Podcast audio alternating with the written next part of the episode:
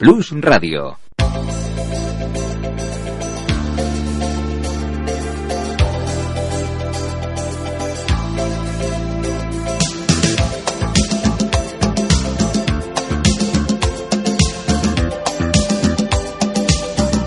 Amigos, todo es posible en Plus Radio.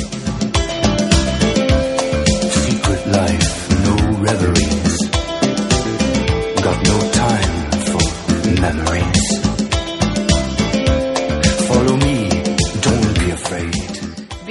Bienvenidos a Plus Radio, soy Gema Piñero. Hoy es lunes 27 de marzo, cuando son las 5 de la tarde. Estamos a punto de comenzar las dos horas más mágicas del día.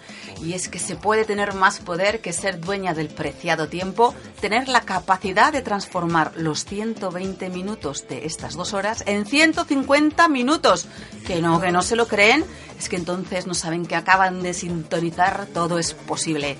El único programa hecho por mujeres, que no se pierden los hombres. El único programa en el que nadie se queda con la palabra en la boca.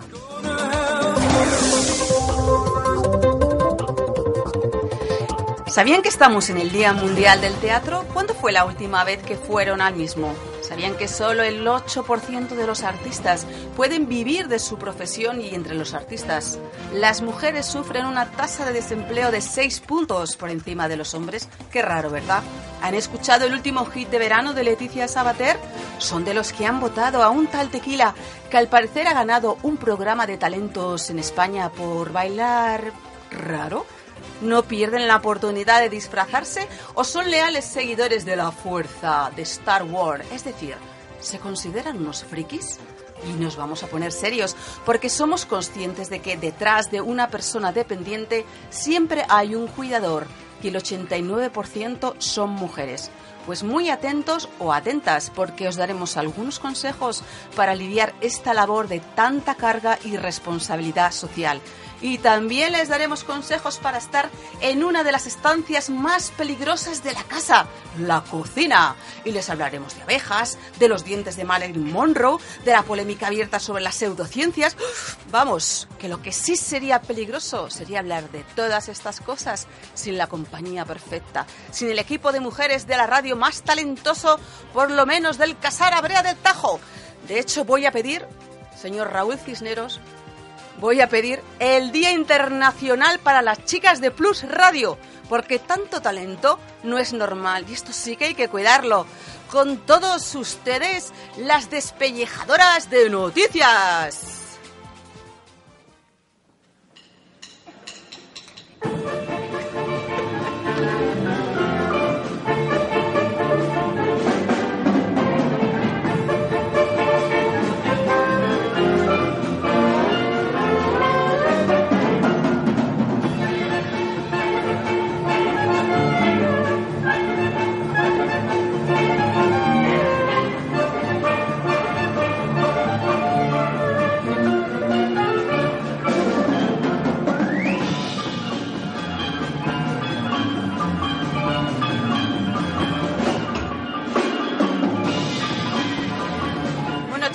Tal? Bienvenidas al concierto. ¿Cómo están ustedes? Bien, bien, Fenomenal.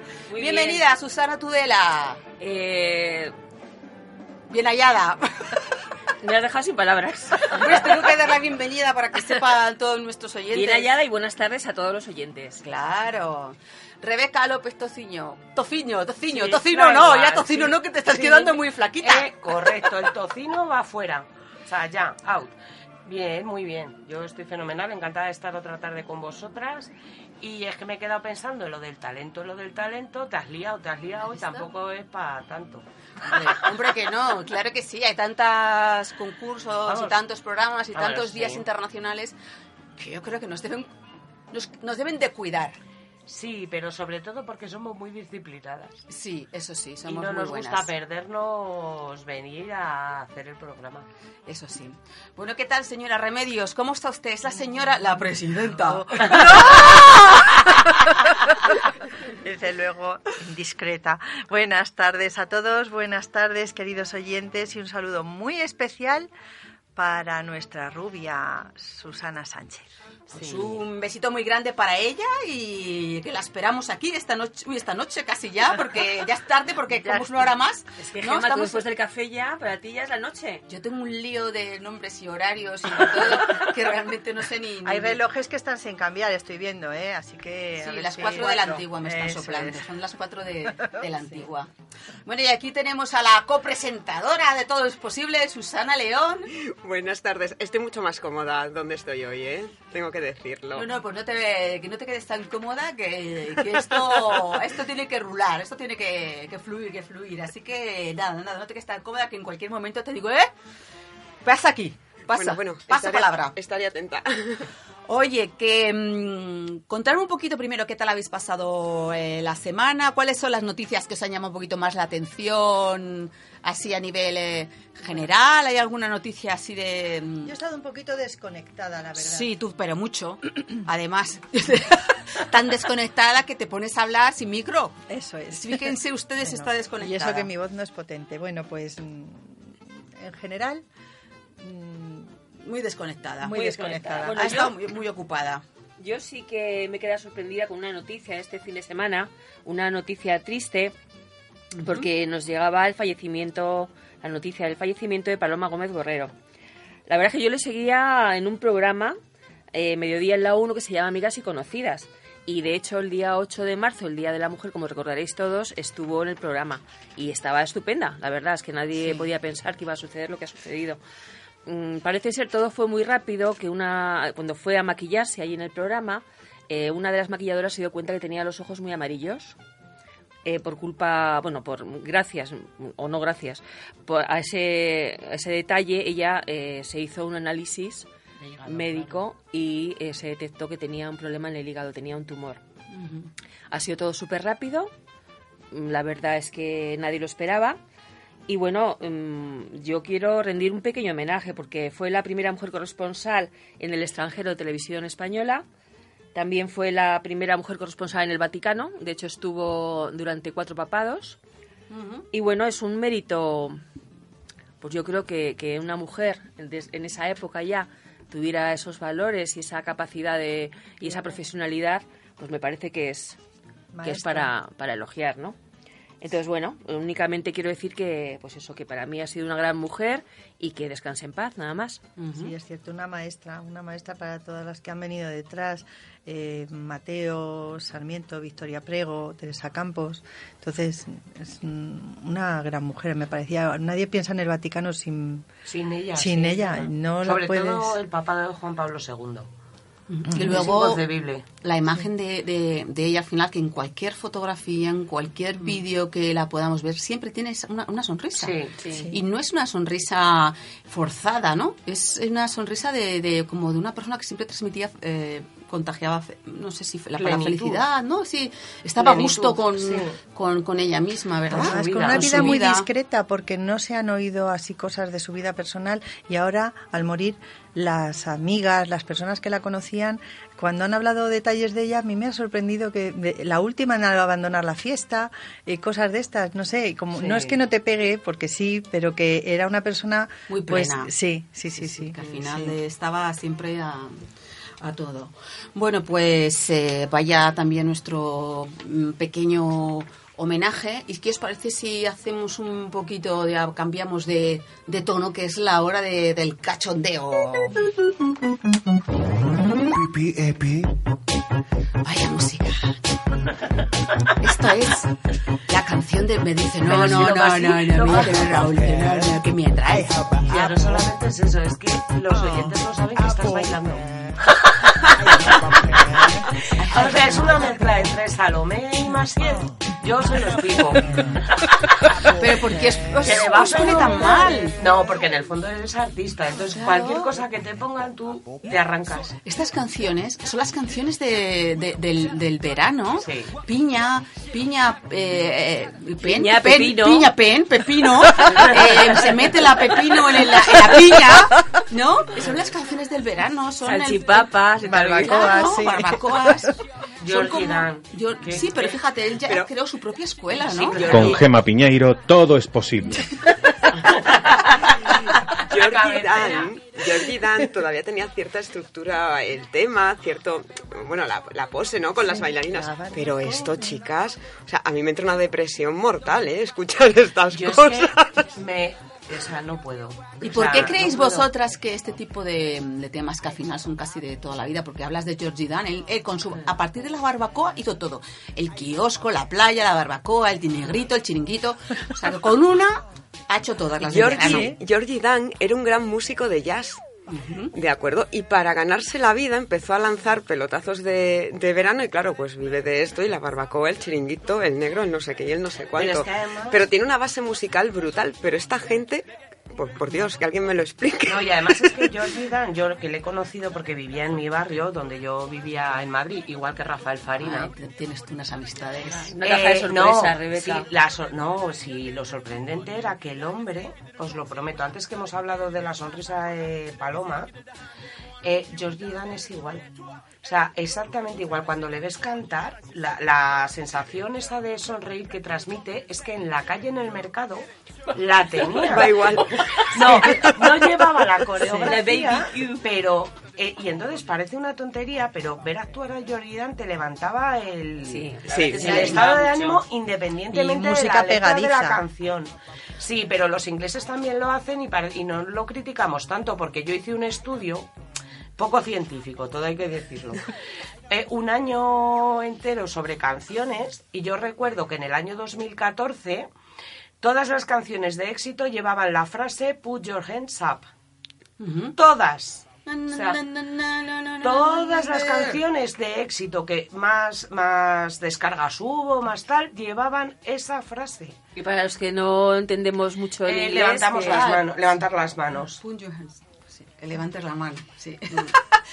bueno, de todas maneras que mm, a lo que, a lo que yo quería un poquito ir, que esto del tema del mundo eh, friki, Sí. al final es casi una, una cultura y demás, porque están por un lado los temas frikis, que es que los españoles no- tenemos como un made in, in friquismo, ¿no? Sí. Porque hablaba al principio. Sí, en la intro, ¿no? De, bueno, ha ganado un bailarín de rockabilly, así un poco esperpéntico, pero digo visualmente porque el chaval, la verdad, que luego cuando ha hablado, yo le he escuchado hablar en el, el país y ni él mismo se creía que había ganado un concurso de talentos y demás, ¿no? Pero que ha sido votado por el público, por lo visto, y claro, ha barrido. Es como un cachondeo, como que los españoles nos, nos tomamos todo, eh, un- tenemos un punto chiquilicuatre. Sí, ¿no? sí, Otro nos reímos de nosotros mismos y yo creo que, que- que, bueno, pues al final eh, nos lleva a votar a, a personajes así, pero simplemente por, por reírnos, no por valorar absolutamente nada. Pienso. No sé, yo a veces... Yo a veces creo... Tengo aquí a, a Raúl con una cara diciendo, con Gemma todo es posible. Hay que improvisar. Raúl, que te veo un poquito tenso. ¿eh? Te veo muy, muy, muy tenso. ¿eh? Vamos a ver si es posible, de todas maneras, que me digáis, ¡Hala, cadena del bate! Pero bueno, chico, mía, ponte ya aquí. Decidme vosotras si tenéis alguna, algún punto friki. O sea, Yo ¿hay algo sí. que, por ejemplo, alguna locura por algo? Friki de las series, no series. Sí, ¿Hay algún sí, punto friki que tengáis? Sí, yo... Todas, todas las series que tengan un patólogo en plantilla, ¿Un qué? un patólogo, o sea, Ah, un patólogo, un patólogo, un pato loco, y un pato loco, y un pato loco. Un patólogo en plantilla es que aunque sean lo peor, la tengo que ver. Pero a mí me gusta igual, ¿eh? Sí, sí, pero además es que es... Patólogo forense, ¿no? Forense Claro, sí, patólogo. sí, un patólogo. Me encanta. Vamos, me que haya muertos. A mí, Sí. el otro, además, hablando con una friki de Juego de Tronos, el otro día Sí. me decía, es que no has visto Juego de Tronos. Digo, es que me vas a disculpar, pero allí a los muertos no le hacen autopsias. Yo lo siento mucho, pero no voy a ver Juego de Tronos. ¿Vale? Madre Entonces, En ese sentido yo sí tengo ese punto. Y luego con mi propia profesión ya lo habéis visto. O sea, soy capaz de durante un año escuchar todas las canciones que son número uno para averiguar cuál es el patrón lingüístico que las hace tan especiales. ¿Sí? Paciencia. Tengo ese puntazo, sí. O sea, soy súper friki mía. de la psicología. Yo, en cambio, eh, yo, yo soy yo de series. Lo que pasa que no me llego a, disfra- a disfrazar, por ejemplo, si es de la serie, no serie, las películas de Star Wars. Pero yo, por ejemplo, hay una, hay una serie que me encanta que es de Big Bang Theory. Y el Sí, personaje de Sheldon Cooper. de Sheldon es que me tiene encanta. eh, A mí cautivada.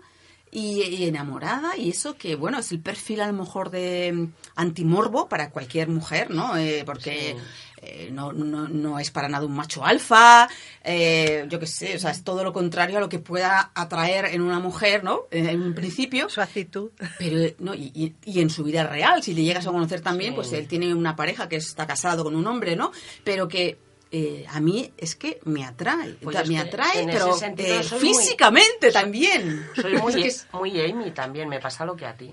Sí, me gustan los... los no pero tú así. no me ahora no me lo quites a Seldon porque a ti te gustaba a mí me más gusta Leonard. Leonard. No, no, yo soy más, más Leonard. A mí, vamos a ver, yo a Seldo le aguantaría un rato, luego le diría cállate un mes. Yo, mira, quieres, tú si escuchas esta voz, por ejemplo, es que a mí me, a mí me pone, a mí me pone. La- El audio de Seldon, que tengamos por ahí, sí, la, la voz de Seldon. Pero la, el que do- lo dobla o Mira, el es muy original. parecido. Es muy parecido, sí, lo yo es muy parecido, original. el audio de Seldon es muy parecido. Bueno, si está, está, si no, no te preocupes, ¿eh? Que no pasa nada. Es que es un tío, de verdad, que es que... Estoy a punto de embarcarme en uno de los grandes retos de mi carrera científica. Enseñar física a Penny. Voy a llamarlo Experimento Gorila. Recuerdo este Hola, capítulo. bueno, Sheldon. es- Pasa, siéntate. El sujeto ha llegado. Le he recibido con un saludo amistoso y desenfadado. Totalmente profesional. ¿Listo para empezar? Un momento.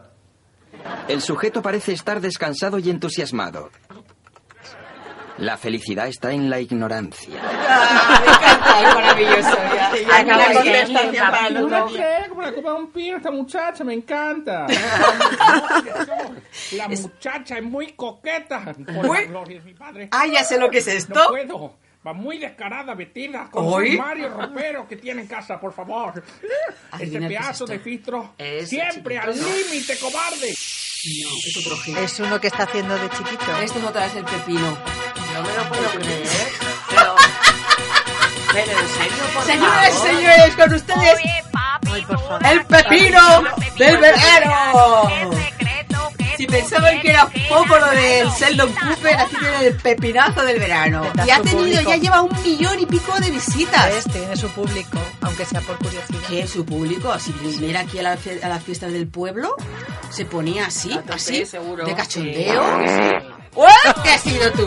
¿Qué has sido tú? Esto es un cachondeo total, eh, por favor, esto es un cachondeo. O sea, Leticia ha, sabido dar con él, aparte del cachondeo. Sí, Esto, y, y incluso el vídeo que creo que os mandé. Sí, sin es- lugar a dudas. parece que lo han hecho en su casa, ¿verdad? Como hecho. Tendrá su A ¿eh? mí el que cuarto yo- de baño. O sea, lo Sí, friki, bueno, lo que quieras. lo pero- friki me gusta, pero esto ya me parece que tiene ya el... Ya el- Hay frikis y frikis, ¿no? Sí. Es decir, yo creo que hasta para tener sentido del humor hay que tener sentido del ridículo también. Es decir, y lo que no puedes hacer es ir a la risa fácil, no.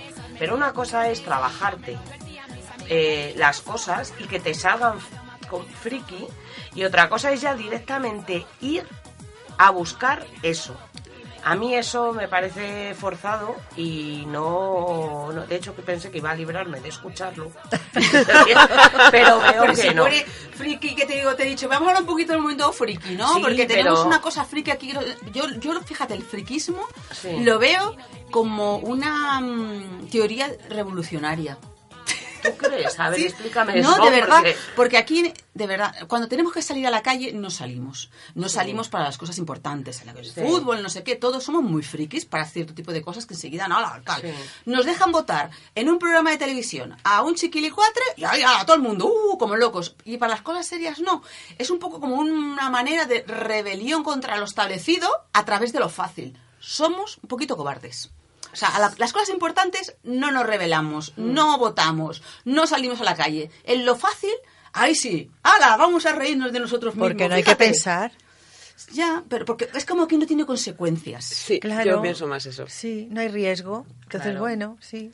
Y de, en cambio son momentos de friki. En cambio, por ejemplo, lo de Leticia mm, lleva toda la vida trabajando, toda la vida, porque al final la, la tía es una Sí, currante es de lo suyo, ¿no? sí. Eh, no sé si, pero ha buscado un nicho. Y ella Sí. sabe perfectamente que ahí tiene un público. No se le Por- va a igualar nadie.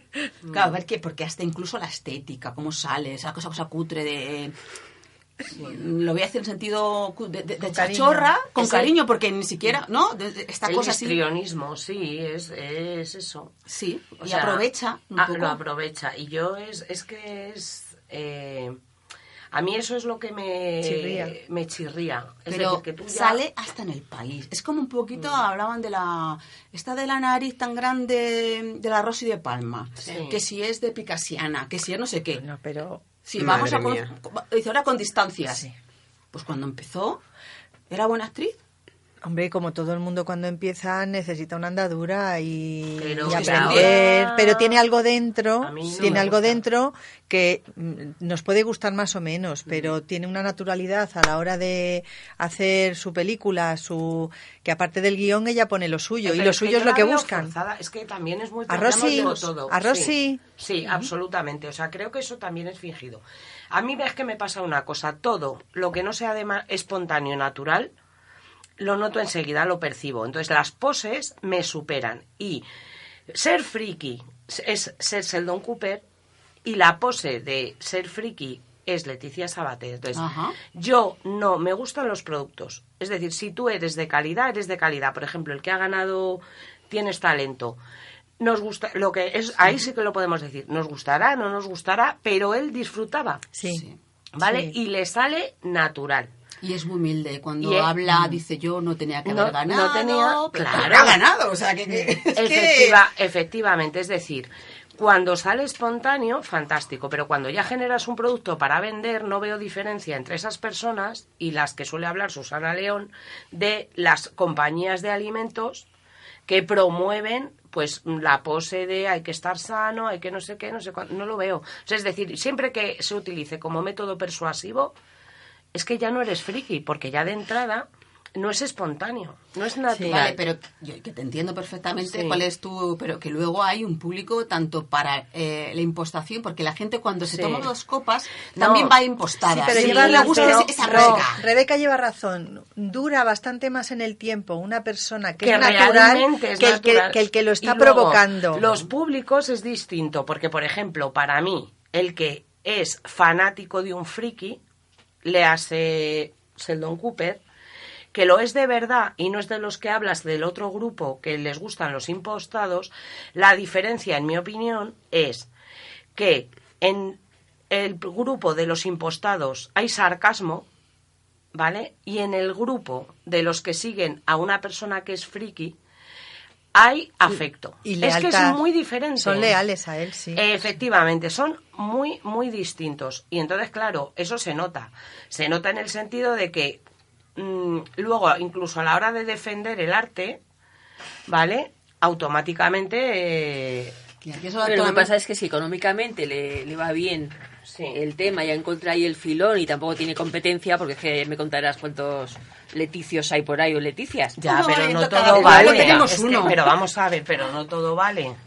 Sí, Es lo las que Estoy de copias- acuerdo, no todo sí, vale. Lo que pasa copias que no. mm, Claro. se ha reinventado, como hemos hablado otras veces, la chica de ser una niña Se más o menos reinventado. fija y Sí, estar con los niños y con pues ha cambiado y se ha hecho friki, impostada, pero friki, y le va Sí. bien económicamente y va a explotarlo hasta que pueda. No, no, pero y, si ojo, yo no y tengo con un nada- riesgo, ¿eh? Porque aquí en este país nos encanta eso de tirar cositas, hacernos los valientes con los de la lechuga, con los de, de- ¿os acordáis? El del Pepsi. Sí. Nosotros que hacían los de las manos y todo esto, ¿no? El de los pañuelos. El de los pañuelos, Sí. eso.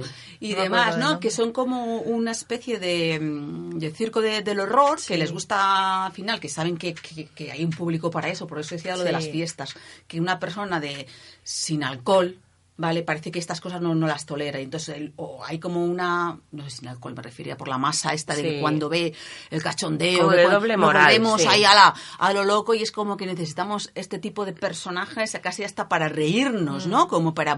Como sí. bufones. Como ¿no? bufones. Claro, exacto. Les utilizamos de esa manera. Eso es Sí. falta de respeto. ¿Ves? Es que yo no por lo lo- ne- el trabajo claro, de los demás. No Eh, lo necesito. Sí, pero ellos saben que, respeto, que- que es claro. lo que ellos ¿Por parte están- de quién? Claro, están... De ambas partes, Bueno, sí, sí, de tú ambas escuchas partes. si quieres y si no quieres escuchar, no escuchas y no ves. Ella propone, trae lo que tiene, lo que da, lo que da. Sí, pero eso lleva ese riesgo, porque fijaros, yo así se me viene la imagen de estas de los bares estos americanos que se meten las chicas de entre rejas, aposta y que tiran los demás botellas o tiran cosas, ¿no? Bueno, esto lo he visto en película. La verdad que no sé si esto existe o no, ¿eh? Debe existir porque está todo inventado. Ahí Pero vamos, el salvajismo está fuera de lugar en todos Las los películas casos. son un reflejo de la realidad. Entonces, por eso digo, ¿no? Que hay ciertos productos o pf, que es como que están puestos ahí como para, mm, para que se desate la, nuestros instintos más bajos. Pero yo estoy de acuerdo con, con Reme en que una cuestión fundamental es el respeto. Yo, sinceramente, no, no me vale todo A mí tampoco. Por, por la fama o por ganar dinero. O sea, si yo voy a ser un producto, o sea, voy a ser eh, el baúl de los golpes y no me voy a tener respeto y voy a provocar el que me, el que me machaquen, sinceramente, perdono el bollo por el cocorrón. O sea, me quedo en mi casa, eh, trabajo de 8 a, a 3 o, o frego escaleras. De verdad, o sea, sinceramente para mí, pero porque es lo que te digo, aunque sea convenido, eh, es una cuestión de dignidad. Pero estás hablando ya de ti en primera persona en el sentido de que tú Sí, no, misma sí. Por tu forma ejercerlo o no. Sí. O sea, está muy bien, es tu posición Sí. y yo claro, No, no, pero que no lo haría yo no lo haría, yo tal, esto personas. es al final como ser pilingui. Yo prefiero fregar pas- escaleras a ser pilingui, Claro. pues pues eso, ¿no? Estamos en horario infantil, pilingui se puede decir, ¿no? Pero sí, sí, me dicen que sí, ¿no? O sea, que es al final una Te sorprenderías a lo elección, mejor ¿no? al preguntar que muchas quieren serlo porque les gusta a lo mejor. Claro. Bueno, o porque Entonces, no sé si la palabra es gustar, pero a lo mejor económicamente... han decidido, han decidido Claro, eso. ¿Ves? claro. Claro. Entonces, Sí. bueno. Pues de eso justo el, el libro, libro Yo puta de Samantha Villar, Ah, cuando sí. hablamos, hablaba precisamente, y así nos vamos así, porque es lo que Sí. tiene la charla, ¿no? Eh, de eso, de, de- de cómo hay eh, muchas prostitutas que ejercen la profesión porque quieren y que quieren precisamente quitar ese estigma de, de mujeres relacionadas con la, con la trata, que son dos cosas Es que diferentes. hay ¿eh? clases en todos los ámbitos. y Eso en esto es. hay clases también. Entonces está la mm, pili, pililingui, Sí. de alto standing, y la pililingui de bajo standing. Claro, Entonces, claro. bueno, no es lo mismo. Y luego están pues, lo peor de todo, que es las mafias que controlan toda esta estas Claro. redes, ¿no? Eso es lo, lo peor. Ujú.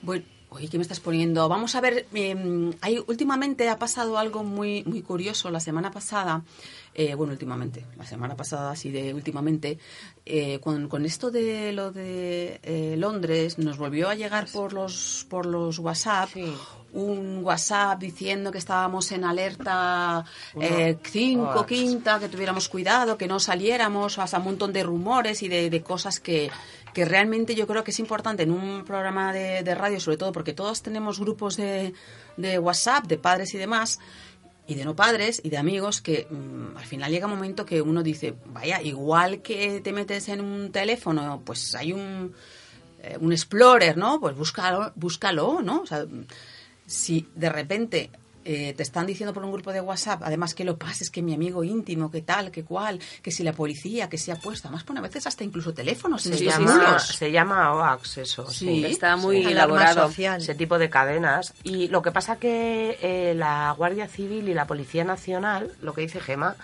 si tú buscas, normalmente ellos enseguida han publicado si lo es o no lo es, y lo puedes confirmar con ellos. Bueno, yo he estado leyendo eh, referente a este tema de las noticias falsas de Internet que el Instituto Reuters eh, hizo un estudio sobre este tema y eh, indica que los que un 30% de la población entre 18 y 24 años utilizan las redes como Facebook y Twitter para informarse, o sea, no ni leen diarios, ni ven televisión, ni Sí. escuchan radio, sino que utilizan estas redes sociales para informarse. Entonces, ¿qué pasa? Pues que es muy fácil Engañar. manejar a este tipo de gente porque no comprueba ninguna noticia. Claro, no hay un contraste Entonces, de la aparte de que se, se mueve con una rapidez Uf, pues, vertiginosa. vertiginosa, pues si tú no compruebas y estás dando por hecho que es cierto, ¿verdad? Como lo que sale en la tele, ¿verdad, Gema? Que es Sí, cierto todo lo que todo sale, en la tele. Todo lo que sale en la tele es cierto, señoras y Pues señores. fíjate. Y en las redes sociales. Entonces, bueno, decían que los eh, que hay consecuencias, hay tres consecuencias muy interesantes. Que primero eh, cargan su artillería en, en los canales masivos que no buscan información, solo entretenerse, por lo que no comprueban los datos. Luego saben a quién se dirige estos mensajes y saben eh, si se han tragado la mentira, o sea, tienen control sobre, sobre esto. Que gana Pero esta saben que se han tragado la mentira porque lo pasan a, a otros... No, pero porque eh, yo tengo una cosa eso, ¿eh? Con lo que está contando ella. Imagínate. Una de las cosas que pasa es que eh, últimamente pues, se puede grabar en directo y colocarlo automáticamente en directo en la línea. Luego daré la noticia que traigo yo sobre Facebook, que no es muy halagüeña en concreto.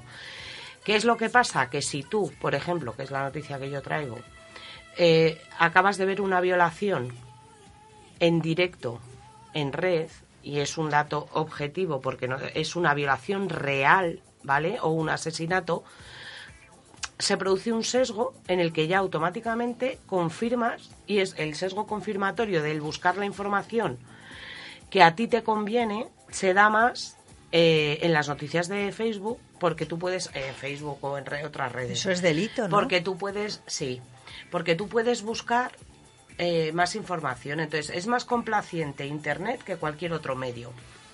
Más rápido. ¿No, os- Bueno, no- no os claro. pasa a vosotras que ahora cuando veis algunas noticias en diarios o en radio, de repente dices, joder, Ya las ¿es sabíamos, Sí, esto Mm, qué, qué lento. Y es, Sí. que, es que estamos continuamente mirando el teléfono y es como Es que vamos verdad, adelantando sí. Es casi hasta la actualidad, ¿no? Es como que dices, pero bueno, es que es que lento Sí. va, ¿no? Otros medios, Es ¿no? verdad. Porque Bueno, pues hay que es tener mucho, mucho cuidado con estos temas de, de Internet, porque existe una porción inmensa de la población que la intoxicación resulta muy fácil. Entonces, bueno, ahora mismo Internet es el mayor, el mayor eh, cañón de propaganda para determinados colectivos que nos pueden utilizar, ¿no? Para ¿Qué me estás sugiriendo, eh? ¿Qué me al sugieres? móvil de la empresa y cuando la haces grande te llevas la sorpresa. Esto es lo que pasa con las cosas modernas. Hemos puesto de moda a un fulano con tres piernas. Ay, ese fulano, Dios mío, ese Photoshop. Ese es así del Photoshop. ¿Eh? ¿A que sí? Madre mía, ese fulano. Bueno, pues señoras y señores, información de Plus Radio, que no estamos en nivel 5. que si estuviéramos en nivel 5, que sepan ustedes que estarían los militares en la calle. Y, y no, y no se le van a decir por WhatsApp. Saldría alguien, de, si no es el ministro, si no está oído, saldría alguien a informarnos en un plasma en algún lado. El nivel 5 sería cuando estuvimos el 23F, ¿no? Es muy importante saber si ese WhatsApp no lo ha mandado una madre. Porque las madres sí que nos avisan Es que de me has los dejado.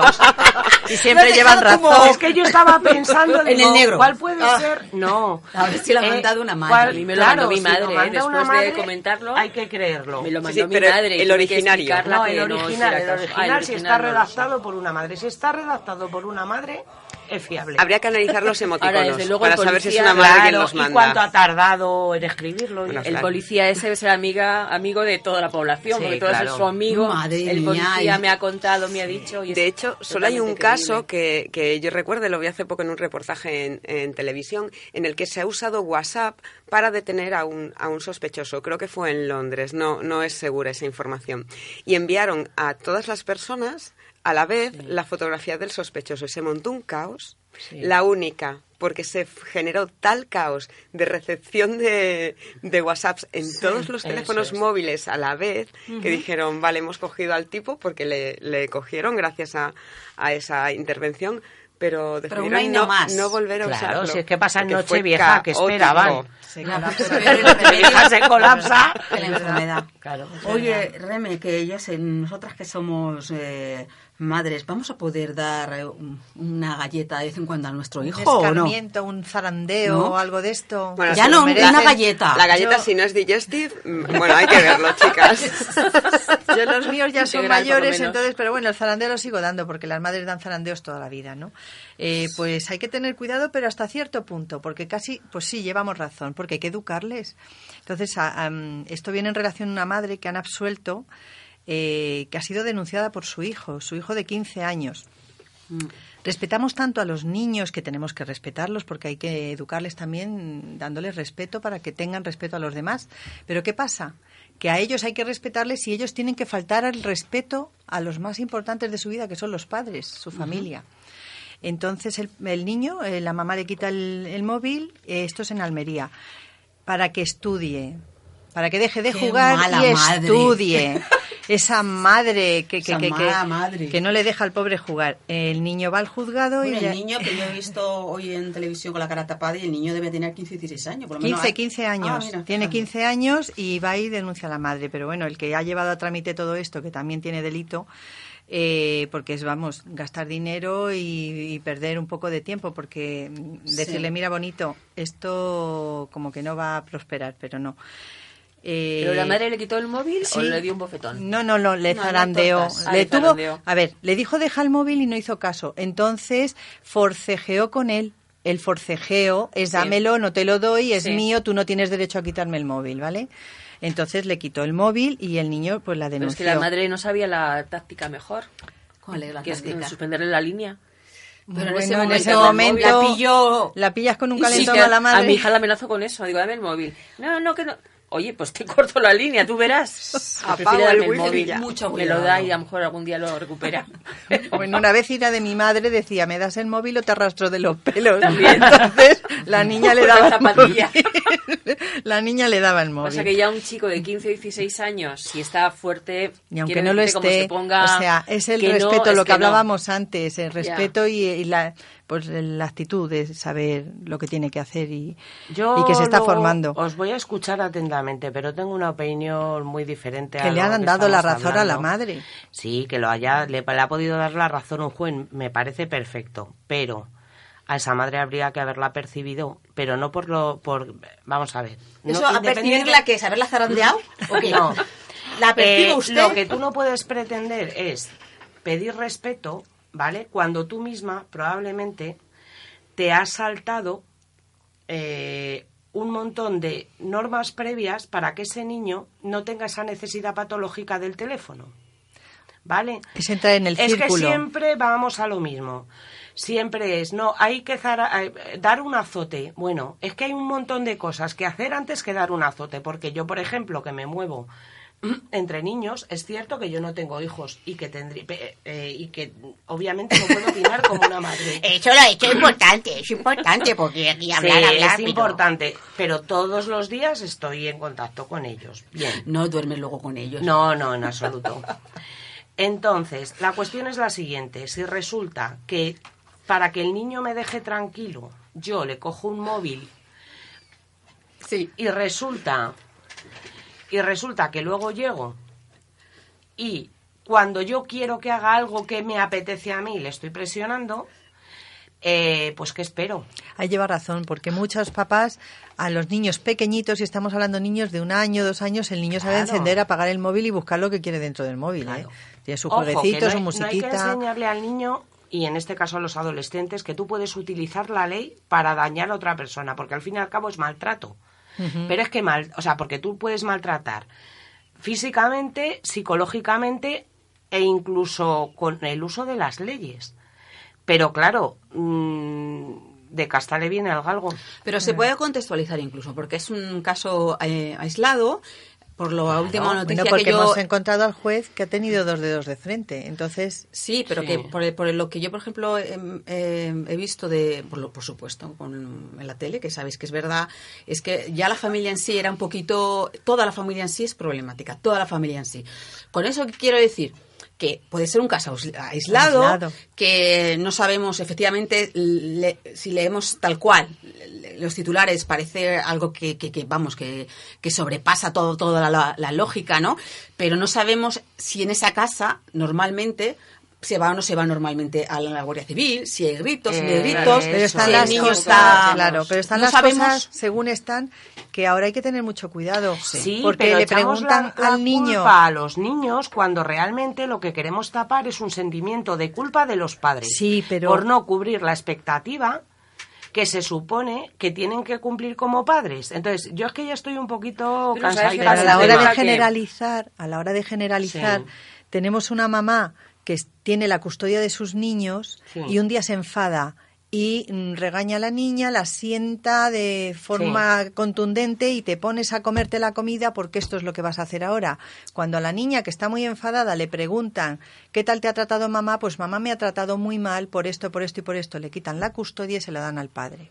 Y al contrario Y esa- también. que he puesto ese ejemplo, pero que Sí. al, al contrario también pasa. Entonces, estamos en este punto. Sí, que le estamos que dando a los niños ley. una voz Claro, también. no, no solo una voz. Les estamos dando leyes que deslegitiman o a una parte o a otra. Por favor, señores legisladores, revísenlo. Claro. Porque es que en unas legitimas a los padres y en otras legitimas a los hijos. Y eso es conflicto seguro. Hay que tener una media. Aquí, por ejemplo, el señor juez eh, dijo que es evidente que la acusada se encontraba en pleno y correcto ejercicio de los derechos y obligaciones derivados de la Claro, patria porque estaba en potestad. peligro, claro. Sin Había que causa justa. Mm. sin que en el momento al- de en momento alguno se extralimitase en ello afirma el, el magistrado y, y Claro. le estaba dando que esta señora si no le da educación a su hijo también puede ser eh, denunciada por no darle educación y no darle Claro, formas. es que Pueden de- denunciar es precisamente que por vamos. eso. Para eso es que para Que eso tiene por doble ejemplo, filo, tú decías, claro. el juez ha estado muy acertado. Es que el juez ha podido impartir justicia. Vamos a ver, las leyes es una cosa y luego hay jueces que solo hacen cumplir la ley y hay otros que realmente juzgan, que son los menos, porque si no no habría tantas injusticias en España y sobre todo en el tema de menores. Menores y familia, incluso violencia de género, me da igual, del género que sea, porque yo en ese sentido solo veo personas. Pero sí que es cierto que es que hemos llegado a un punto de que es que todo el mundo tiene una artimaña para poderse salir con la suya.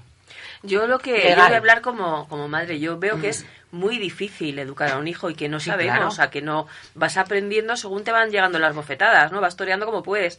Entonces, mm, muchas veces mm, haces cosas que no deberías hacer. Yo soy la primera que, que cometo errores. Porque somos humanos. Pero, pero es que no sé hacerlo mejor. Entonces, a veces no. hay momentos, Si hay impulsos, hay una claro. serie de situaciones sin llegar a la parte Mm. física que te encuentras con, con- con los niños, que, que- que al final, pues es verdad, es que mm, si, si, nos- si nuestros pensamientos se leyeran en alto, serían delito.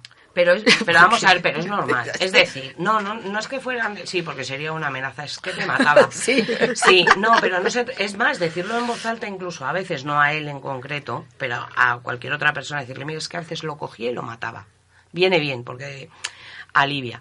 Lo que pasa que sí que es verdad que en ese sentido lo que está diciendo es verdad, los padres no vienen con manual de instrucciones, pero hay una cosa fundamental, que es que las acciones coercitivas solo se deben usar y realmente son de aprendizaje y correctivas cuando el niño está en peligro. En este caso, el niño lo estaba, pero no por el hecho de quitarle el teléfono, sino de tergiversar y utilizar la ley, manipular la ley, Porque listo. claro, si el juez le da la razón, a partir de ese punto tenemos una persona antisocial que con 15 años ya sabe manejar las y leyes. crea precedente. Efectivamente. Creo que se iba a ir con un familiar, incluso ya estaba la cosa un poco prevista y todo. Hasta o sea que el familiar que- lo eche de su Eh, casa hombre, y diga, eh, mira, que te iba- aguante tu mamá. Ayer, claro. mira, curioso, ayer vi un programa, no suelo ver mucho la tele, pero mm, de esto que salió, un programa de policías que actúan Sí. y les está grabando la cámara, ¿no? Sí. Entonces eran dos chavales que las dos mm, familias, o los padres, no sé, no pillé muy bien, los llevan a la comisaría y dicen que vengo a entregar aquí a mis hijos porque no me hago con ellos. Ujú. 15, 16 años estamos hablando. Ah, Entonces el policía tuvo que decirle, mire este señora, nosotros no estamos aquí Para eso. para educar a su hijo. Efectivamente, pero por ejemplo, están los profesionales. Javier Urra, eh, que fue defensor del, Del menor, menor, tiene el sí. programa Recurra para esos casos. Y, y la verdad es que es un, eh, en mi opinión, es un programa eh, que es muy bueno. Además, puede, se puede llamar de manera gratuita para pedir toda la información, con lo cual, en vez de hacer eso, que en un momento determinado puede ser hasta traumático, para ambas partes. Se reían estos dos. Porque ¿eh? claro, es que a mí lo que me llama la atención de tu noticia en concreto es, ¿realmente para un niño es fácil poner una denuncia a su padre? Porque a mí no se me hubiera pasado ni por la Está cabeza. subidito, ¿No había un la prepotencia está subidito. llamar los menores para denunciar ese tipo de casos. Sí, pero eso es, la- pero eso es Vamos maltrato en la Comunidad de Madrid. Pero este en la Comunidad de Madrid, por ejemplo, sí que hay un teléfono. Tiene que discernir. Sí, pero a lo que vamos es eso, es decir, vamos a ver que ponerle una denuncia a tu padre, eso a posteriori es un daño para tu desarrollo enorme. Pero ves, ahora están también, ahí, ahí te das cuenta de lo aviejados y que están muchos críos que Sí. saben perfectamente que el tema de los malos tratos, al final como todo, así, la- la- las leyes al final eh, se benefician lo- lo- los Pero maleantes. con Pero mala arte, hasta pero foros. con mala arte. Claro, pero es, Es que, que- hay hasta foros Mm. en los que Te ellos enseñan pueden- a delinquir, Claro. sí. Entonces, ante esos casos, lo ideal es que antes pases, que es lo que yo estaba intentando, o sea, eh, quería transmitir, pases como un programa, como pueda ser, por ejemplo, el de Javier Urra o cualquiera de cualquier comunidad autónoma que tenga esa previsión antes de llegar a ese extremo, porque eso no viene ni de un día ni de dos. Claro. Y probablemente Las amenazas de la- niño- te voy a denunciar, ¿eh? Te voy a denunciar, sí. La- eso la, la denuncia cuando es mayor, porque ya sabe leer y escribir, pero las amenazas y los golpes del niño probablemente vienen desde los 6-7 años, fijo. Sí, la- la Y le han respeto. reído la gracia. Es así. O sea, es que no podemos, por eso os digo, o sea, no- ni me gusta cargar contra los niños, ni me gusta cargar, es decir, no hay dos bandos. Aquí es un todo un revolutum y aquí todos tenemos, hasta los de fuera. Porque, por ejemplo, si yo veo que un menor está teniendo esa falta de respeto o un adulto se está sobrepasando con un hijo por, como dice Gema, no me puedo callar. O bien le digo al niño, Pero delante de tu padre. me, a mí me ha pasado que yo O he llamado no la atención y me han Sí. y encima has quedado he quedado mal o sea yo he visto Pero te han llamado la Da igual, el pero- padre o sea el padre de dar un este al niño Sí. o el padre o el familiar vamos Sí. pero no un cachete o sea y llamar la atención y decir que es un niño Sí, no le pero porque a pero lo mejor lo has dicho delante del niño, ¿no? Y entonces el padre dice, para eso le educo yo. pero sea, ¿sabes qué pasa? Que en ese momento lo ves No, y pero te de- chirría tanto que tienes que decirlo entonces Sí, no, pero es preferible. Te esperas un poco, te vas al adulto y cuando ya no hay nadie que lo pueda, es cuando le apercibes. Pero de todas maneras, y al niño igual. Es decir, lo que no podemos hacer tampoco socialmente es no poner límites. Ah, vamos a ver, a mí me hiere la sensibilidad y no tengo por qué aguantar ni ver cómo un niño trata mal a su padre, ni como un padre o una Trata madre trata mal al niño. claro. Vivimos en sociedad y como yo quiero vivir en el respeto y la paz, ya veré en qué momento hago eh, la corrección. Pero, Pero, la hago. Ya. Pero no tienes que dejar pasar, perdón, Sí. eh, que el niño se esté portando mal en el momento. Hay que darse, hay Sí, que no, no, te decírselo. delante. Si tú lo dejas y a la media hora mira, le intentas apercibir, a la Mira, media hora el una niño ya no se acuerda de lo que Una hizo. maniobra muy efectiva en la que no ofendes a nadie es el bloquear. Si yo resulta que veo que el niño está, dale que te zurra al, al padre, dale que te, y no sé qué, y te tiro el balón y no sé qué, me pongo delante del padre. Y le miro. Y le miro. A ver si es capaz. Porque claro, ya no es a su padre, ya es a una persona extraña. ¿Vale? Bueno, y yo sí eso lo puedo hice. denunciar. y el Sí, cabrón de niño sí. me dio a mí. Pues entonces, como era mayor de edad el niño, automáticamente te voy a denunciar. No, hombre. No, era mayor de edad. Era mayor de edad.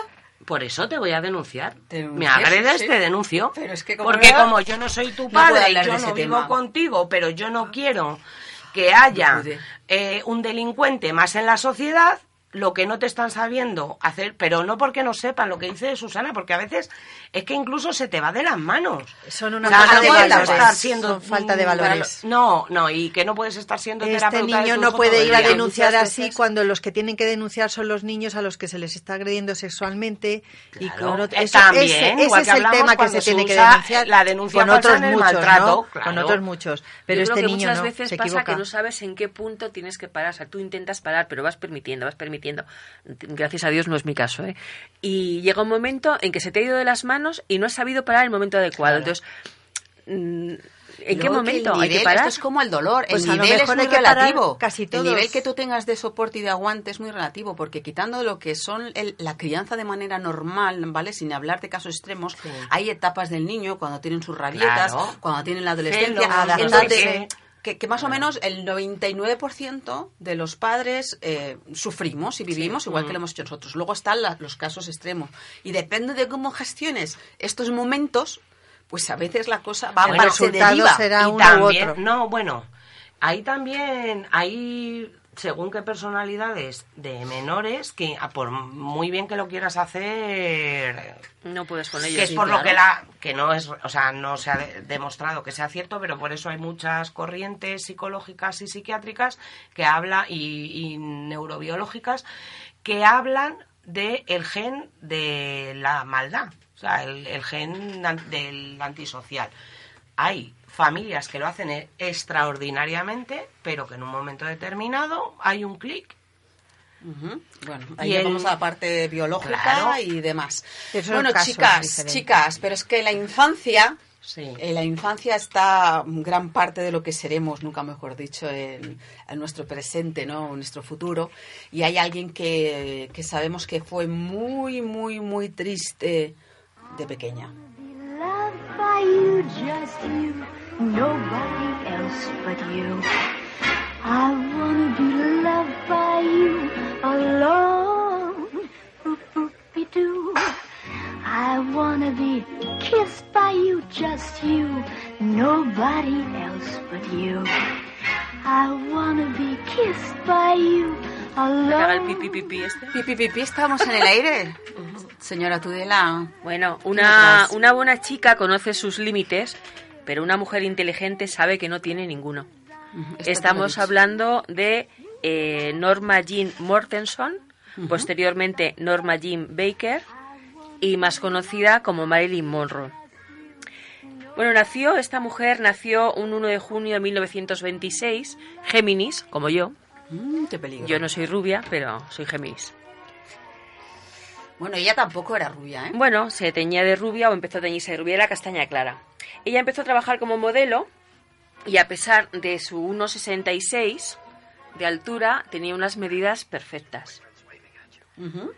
Ya empezó como modelo y llamó la atención a la 20th Century Fox, que la firmó un contrato y que la permitió realizar eh, pequeños papeles en muchas películas. Ujú. Ya en 1952 tuvo su primer papel protagonista y a partir de ahí empezó a crecer su popularidad. Bueno, hizo películas que todos hemos visto, Los caballeros la prefieren rubias, como casarse con un millonario. Ella se preocupó por, por, eh, educarse en, en las artes cinematográficas y se eh, apuntó en el, se matriculó en el Actor Studio y a partir de ahí recibió excelentes críticas. Una película que tuvo unas críticas excelentes fue la de Bus, Bus Stop, creo que Sí. se dice así Sí, correctamente. Y, y bueno, a partir de ahí pues ya fue todo, todo éxitos. Ella se casó en tres ocasiones. Se casó a los 16 años. Ella empezó a salir a los 15 con un escritor y policía, eran las dos cosas, que se llamaba James Daugherty. Se divorció de él porque la 20th Century Fox la obligó a- al firmar el contrato a que tenía que estar soltera, por lo cual se divorció de James. Posteriormente se casó con Joey DiMaggio, que era un jugador de béisbol profesional y que de hecho es de los que ha seguido mm, llevando flores a, a la tumba de Marilyn hasta, hasta el final. Y por último, eh, se casó con Arthur Miller, que es un escritor y guionista que casi todo el mundo conocerá. Siempre desgraciada en amores. Ella, mm, esta- yo, mi opinión es que se encontraba sola, no, no llegó a, a culminar en ningún aspecto de su vida, o sea, ni siquiera en la faceta artística. Es mi opinión, ¿eh? Mm, Buscó el amor luego también fuera del matrimonio porque se le atribuyen romances con John F. Kennedy y con su hermano Bobby. No se sabe, son rumores. y- Hombre, yo creo hay- que eso ya sí se sabe, que sí, Hay una- efectivamente tuvo una re- relación una con, película- con la familia Kennedy sexual. Hay una película, en mi opinión, muy buena que retrata perfectamente la personalidad de Marilyn, que si no recuerdo mal el título es Una semana con Marilyn. Y, y cuenta la historia de un chico que entra a hacer como de ayudante en una producción de, de cuando rueda la, el príncipe y la corista y explica cómo era la personalidad y los deseos y las, la- lo que le pasaba a ella por la cabeza. Eh, era tremendamente inestable, o sea, tremendamente inestable. Y luego, yo no creo que tuviera mal de amores. Es decir, que él ya no elegía mal, en mi opinión, ¿eh? Es decir, no, no es que la hubieran dado mala vida, sino que ella misma tenía problemas de apego. Es más, los momentos más duros que refleja la película es cuando ella recuerda embarazos perdidos. Y entonces esa sensación de no pertenecerle a nadie, eh, hay que Sentirse recordar que había, que había sufrido violación, abuso sexual, eh, esa sensación de no pertenecer a nada y a nadie la hacía tremendamente infeliz. Además tuvo una infancia bastante desgraciada, Sí, parece sí, ser. sí. O sea, no solamente ya en su juventud, sino que la infancia fue terrible también, ¿no? Sí. Al final falleció el 5 de agosto de 1962, cuando tenía 36 años solamente, Sí. y en extrañas circunstancias. Eh, se habló de, bueno, de hecho fue una sobredosis de barbitúricos. Eh, la justicia estadounidense en ese momento determinó que era suicidio, pero nunca han quedado claras y se han esclarecido del todo las circunstancias de ese fallecimiento. Cuéntanos alguna que- curiosidad de estas de... Bueno, eh, se publicó hace relativamente poco un libro que habla de la autopsia eh, que se le hizo en su momento, entonces lo, lo narran las personas que fueron los, los Sí, que descubrieron el cadáver y los que trataron con él, ¿no? Entonces, bueno, falleció sin su dentadura postiza. Ella, a pesar de que era joven, tenía 36 años, usaba dentadura postiza. Me imagino que no existían las, las cosas como ahora Claro. de los implantes, entonces la forma de tener los dientes perfectos pues era a Claro. base de, de dentadura postiza. Em, Estaba muy dejada, estaba sin depilar, mm, con las canas que se le veía, bueno, perdón, no con las canas, sino con su color de pelo natural eh, bastante crecido ya, y sobre todo con el cuello amoratado. O sea, una de las cosas que llamó la atención es que el cuello estaba amoratado y sin ropa interior. Pero lo del cuello amoratado, yo es que, por ejemplo, no soy de las de teoría de la conspiración. Realmente se supone que siempre se había sospechado que ella tenía un trastorno bipolar. En mi opinión era un trastorno esquizoafectivo, ¿vale? Es decir, era una persona que por el pasado que había tenido eh, y la inestabilidad de ella biológica, eh, probablemente cada vez que sufría un problema de tipo afectivo eh, se, se deprimía. ¿Se hacía daño ella? se- y se hacía, sí, yo estoy segura que sí, es decir, los moratones del cuello, probablemente si ella le pilló en una etapa depresiva, que es por lo que terminaba de tomar los, los barbitúricos, para intentar estar eh, dormida la mayor cantidad del tiempo, eh, es muy típico en personas con depresión el ahorcamiento. Entonces es probable Bueno, que intentó una varias veces, Sí, sí. pero ese mismo día en concreto, si dices que tenía moratones en el cuello y que no ellos no dicen que cuadrase con ningún, con ningún objeto en concreto, es probable que con un cinturón o con un... porque es típico de la ideación suicida en personas con depresión querer quitarse de en medio y suelen elegir el ahorcamiento, tanto hombres como mujeres. Ella sí que cuando descubrió el cadáver estaba agarrada al teléfono. O sea, parece Mm. que la intención era haber llamado a alguien en ese último o momento. a lo mejor la O llamaron. Eso es. la A mí hay una frase que me da mucha perdona pena. un segundo, sí, sí. Reme, Mm. y que no quiero que se me olvide, lo que sí cuenta la lama de llaves, que fue la que descubrió el cadáver en ese momento, Sí. es que el día anterior había estado Bobby Kennedy en su casa y habían tenido una discusión bastante potente. Entonces, bueno, Ahí se ¿qué quedan muchas es cosas. suicidio, qué es accidente, qué es una conspiración? Pues Es yo que no lo dices sé. que el abandono que tal que tenía cuadraría perfectamente con una persona que cada vez que, que- y ahora refieres la bronca entre comillas con Robert Kennedy eh, que él le dijera punto y final eh, las personas con ese trastorno en Se concreto son dependientes emocionales pero al mismo tiempo echan a la gente fuera eh, o un trastorno límite la persona pero no creo yo que fuera tan tan grave como un trastorno límite eh, sí, el esquizoafectivo. Y además es que es eso, el desencadenante, todo lo que se sabe alrededor, perfectamente. O sea, Hombre, de hay que repente pensar volvía que- a sentirse abandonada otra Claro, vez. que hay que pensar que en el momento que, que, que fallece no tenemos las técnicas Claro, criminológicas que tenemos Sí, ahora ser que para ha habido poder... muchas cosas irregulares, o sea que mm, todo el mundo entraba en la escena del crimen, el la- cadáver se lavó antes de... Imagínate. o sea, a ver, si era algo que venía serie- de fuera, también se iba a tapar mucho. Sí, pero precisamente por... pero aunque pero no, Irregularidades se que- tapaba eh, mirad hay que generar un mito que da dinero vale entonces si Marilyn se ha muerto porque ella se ha suicidado la responsabilidad es de los estudios porque la hicieron tremendamente infeliz. Es decir la- nosotros la idea que tenemos cuando un- una persona se suicida no muere por accidente o por muerte natural es de que es un, un juguete roto del que todo el mundo se ha aprovechado. Sinceramente, las técnicas de investigación no eran las mismas, pero las mentes perversas de los que hacen dinero, sí. Entonces, les convenía más crear un mito que decir la verdad. Sí, lleva razón, pero ella a lo mejor también dentro de sí tenía, aparte de lo que hayan hecho las Sí. cinematográficas, ella decía, verán, a mí me criaron de un modo diferente al del niño americano medio, porque al niño americano medio se le cría con esperanza de que sea feliz.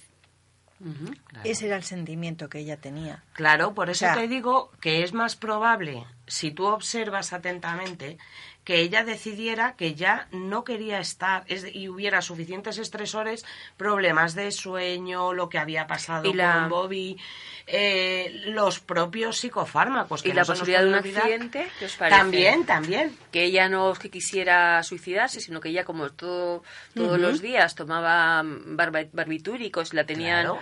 que se le fuera la mano o que... O incluso podría haber si- que se le fuera la mano Sí, simplemente por la activación casos emocional. Tipo Whitney Houston actualmente, ¿no? Claro. Que tenemos casos de perfiles que aparentemente Eso es. un- O lo que llaman, que a mí odio decir esta frase, lo de lo ha hecho por llamar la atención. Pues a lo mejor efectivamente se los tomó pensando que iba a llegar el 112 de su momento y se le fue la mano, que por eso yo, mi pensamiento siempre ha sido que ella era un trastorno esquizoafectivo, es decir, eh, no controlaba eh, ese asunto. Entonces, cuando quería, era dependiente de los afectos, entonces cuando quería eh, retener, hacía ese tipo de... Pues que ella intentos. también era una persona incómoda en ese momento para la familia Kennedy, eso también hay que valorarlo. ¿Tú crees que les importaba? Esto es como lo del rey de España. Hombre, esa gente tiene tanto pero- poder Sí, que ¿no? la opinión no, no, no, les no tiremos de, de la cuerda, porque cuando uno tiene alguna relación, de repente desaparecen y lo, lo dejamos ahí algunas amantes. Así que lo vamos a dejar ahí, que efectivamente, probablemente... Bueno, eh, únicamente quería terminar sí. Diciendo que, que, bueno, que es eh, un icono para muchísimos hombres y mujeres del siglo XX y que esto va especialmente por mi amiga Rosa, que es una admiradora de Marilyn y, y bueno. Mi hija. Y tu hija también. Pues y para Madonna. Para, todas las- para todos los admiradores y que sepan que lo que está claro también que en su última semana o, o semanas eh, no está, estaba en un agujero negro, no estaba para, para recibir ni a Bobby ni a, Ni a ni a nadie. Está claro que, que con los pelos no. Y otra de las cosas que ahora mismo también eh, vamos a quitar este, este- el rumor que había que tenía no sé cuántos dedos los pies, tenía 11 o 12. Eh, había ese rumor de que Marilyn Monroe tenía seis dedos en cada pie. Porque Pero había unas no fotos de cuando... la pedicura, según creo tampoco. No, eso creo que tampoco, pero durante mucho tiempo se pensó que ella tenía una malformación y tenía 12, de, de- 12 dedos.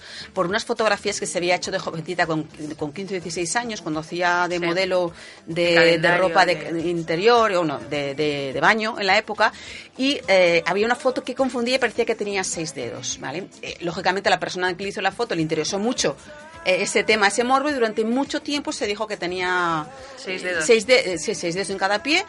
Posteriormente ya se demostró con fotos incluso de la infancia que tenía sus cinco deditos en cada pie, como todo el mundo. Descansamos un poquito. ¿Qué les parece?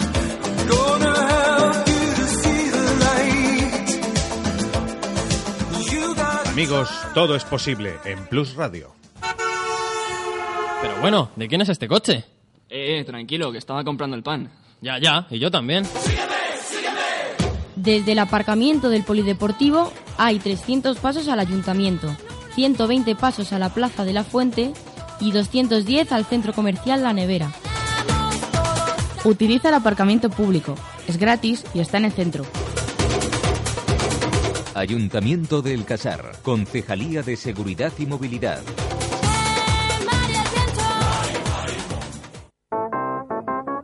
La Campiña, tu revista mensual con toda la información del Casar y la Campiña Baja. Noticias, reportajes, cultura. La Campiña en papel en establecimientos habituales y en la red lacampina.es. Síguenos también en Facebook en Joaquín La Campiña. ¿Sabías que el castellano es la lengua más parecida al latín en todos los sentidos respecto a cualquier otra lengua romance? El Cronovisor, tu programa de divulgación científica todos los jueves a las 8 de la tarde en Plus Radio. Por llevar los escombros al punto limpio. Gracias. Por cuidar las instalaciones deportivas. Gracias. Por conducir con precaución. Gracias. Por ayudar a mantener las calles limpias. Gracias. Por usar el aparcamiento municipal. Gracias. Por reciclar. Gracias. A todos aquellos que ayudan a hacer de nuestro municipio un lugar mejor. Muchas gracias. Ayuntamiento de El Casar.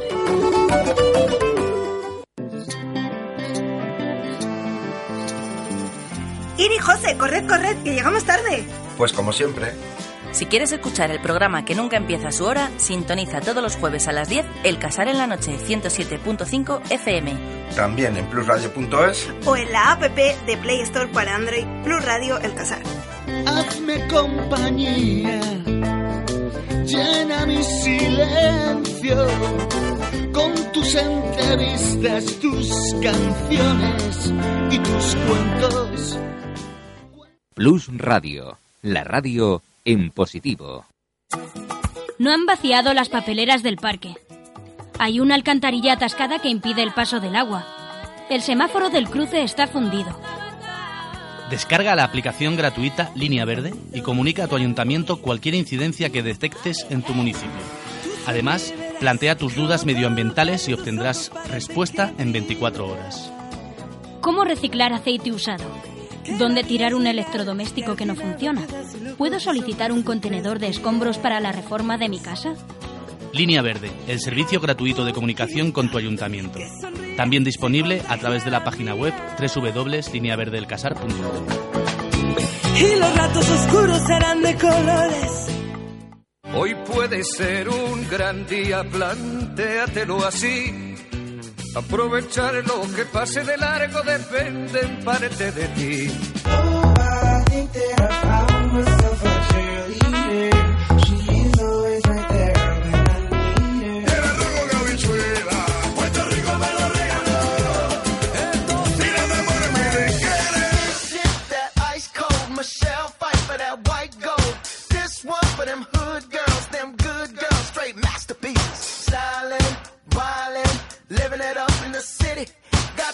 song with Saint Laurent. Gotta kiss myself.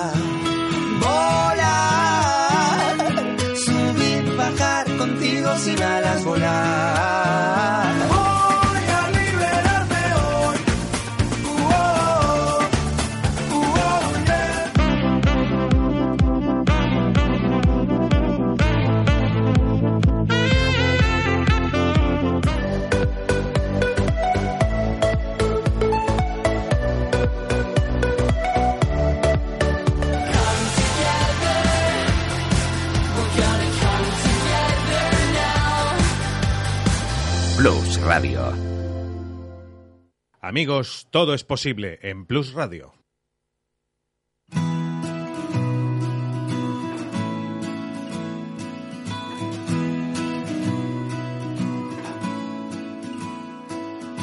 Cuando le regalas ilusión sin que te la pida, cuando te formas por mejorar su día a día, cuando tu vida es mejor, cuando le sacas una sonrisa, eres parte de supercuidadores. Cuando te sientes feliz, cuando le ayudas, cuando tu trabajo es un regalo para el que sufre. Cuando la vida te ha elegido para que des sin esperar, eres parte de supercuidadores. Supercuidadores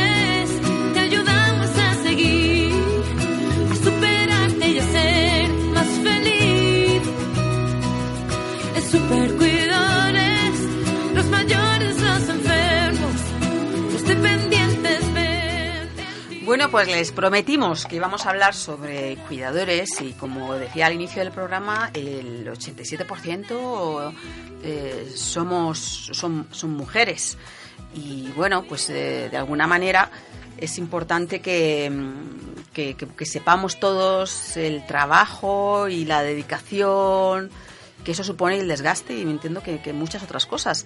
Es un tema que me, que me propuso Susana Tudela y me parecía muy, muy interesante porque además lo podemos ver por dos vertientes y también con, con Rebeca en la parte un poquito a lo mejor más, eh, más psicológica para intentar dar también pautas a todos aquellos y aquellas que estéis en esta situación ahora mismo y que tengáis alguna persona ahora cuidando. Pues por ejemplo, ahora nuestra compañera sabemos que está cuidando a un familiar, a Susana Sánchez, y aunque a lo mejor es una cosa de paso, ¿no? de, un, de, un tiempito, bueno, pues hay que ver cómo, cómo se enfrenta uno, que al final la mayoría, si no somos la persona dependiente, somos la persona que tenemos que ayudar a esa persona dependiente, pues vamos a pasar en algún, en algún momento, ¿verdad, Susana? Pues sí, porque además la, la población cada vez envejece, bueno, no es que enveje- envejece, pero dura, viven más años, lo que me Sí, quería explicar. aquí no se me muere ni explica Dios, fatal, me explica ¿no? fatal. Entonces, muchas, muchos familiares se ven abocados pues a la, a la circunstancia de tener que, que cuidar de esos familiares, ¿no? Entonces, bueno, yo voy a dar unas pequeñas pautas, eh, siempre, sobre todo en la parte más material. Rebeca se va a ocupar un poco de la parte más psicológica. Yo voy a ir un poco a lo material, al día a día y pensando siempre, por supuesto, en, en- en ayudar, ¿no? Entonces, bueno, hoy voy a dedicarle la sesión al aseo personal. El aseo, algo muy importante y algo que debe ser diario. Pero porque además tienes, voy a decirlo, una autoridad en este sentido, que creo que cada uno de nosotros tenemos una fortaleza, ¿no? Tú has dado además un curso aquí Sí. en el municipio, Yo en el Casar. un curso aquí en el Casar, un curso de un mes de 85, 86 horas y bueno, lo que hice fue formar a 15 mujeres desempleadas. ¿Y por qué podías tú tema de- formar? Pues porque yo soy enfermera militar y estaba capacitada para, para ello en ese momento, entonces me preparé, aunque yo eh, no he trabajado en mi profesión, sino que me he dedicado a otros lares, eh, y me preparé en ese momento, tuve que hacerme un manual, explicarlo, bueno, mm, enfrentarme a 15 mujeres que me miraban ansiosas y expectantes y al final, bueno, terminé, de hecho, tengo aquí el manual, la gente me lo dedicó, me regalaron un ramo de flores, salí airosa del paso, ¿no? Sí, muy Entonces, bien. bueno, Que vamos, que creo tienes peso, que tu algunas palabra normas- es ley, algunas señora normas sí enfermera que militar. puedo dar algunas normas. Luego, de todas maneras, mm, hay especialidades para todo. Pero bueno, yo lo sencillito lo puedo explicar. Entonces, bueno, vamos a hablar del aseo personal. Hay que dar primero unas normas generales que se aplican en todos los casos. Esto está pensado sobre todo para personas dependientes. Pueden ser personas mayores, como estábamos hablando, pueden ser personas con alguna discapacidad. Entonces, eh, las normas generales tienen una valoración. Lo primero que hay que valorar es el grado de dependencia de la persona. Eh, no vamos a hacer aquello que la persona puede hacer solo. Eso es fundamental porque es bueno para esa persona, para que se mm, mantenga y, y- y no pierda capacidades y para nosotros, que es un trabajo que en definitiva pues nos estamos ahorrando. O sea, que la impaciencia no la tenemos que guardar. No, hay que guardar mucha paciencia y esperar el tiempo adecuado para que la persona, si puede realizar una acción, la realice. Nosotros esperaremos. Por supuesto que si no la puede hacer, nosotros vamos a ayudarle. Hay que valorar el estado emocional y mental de esa persona. Hay que buscar el momento adecuado. A lo mejor no es el momento adecuado cuando tú quieres hacerlo, esa persona no está preparada para ello y, tienes que esperar. Los hábitos y preferencias personales, pues qué tipo de jabón le gusta, la temperatura del agua. Eso tiene que decirlo directamente lo que es la persona dependiente. Hay que valorar también las patologías que pueda tener esa persona. Explicarle siempre de forma clara lo que se le va a hacer. A todos nos ha pasado, si tú te encuentras en una situación desconocida, mm, te asustas, tienes miedo. Entonces, si tú vas explicando lo que vas a hacer a la persona, la persona adquiere confianza en sí mismo y va a estar mucho más relajado.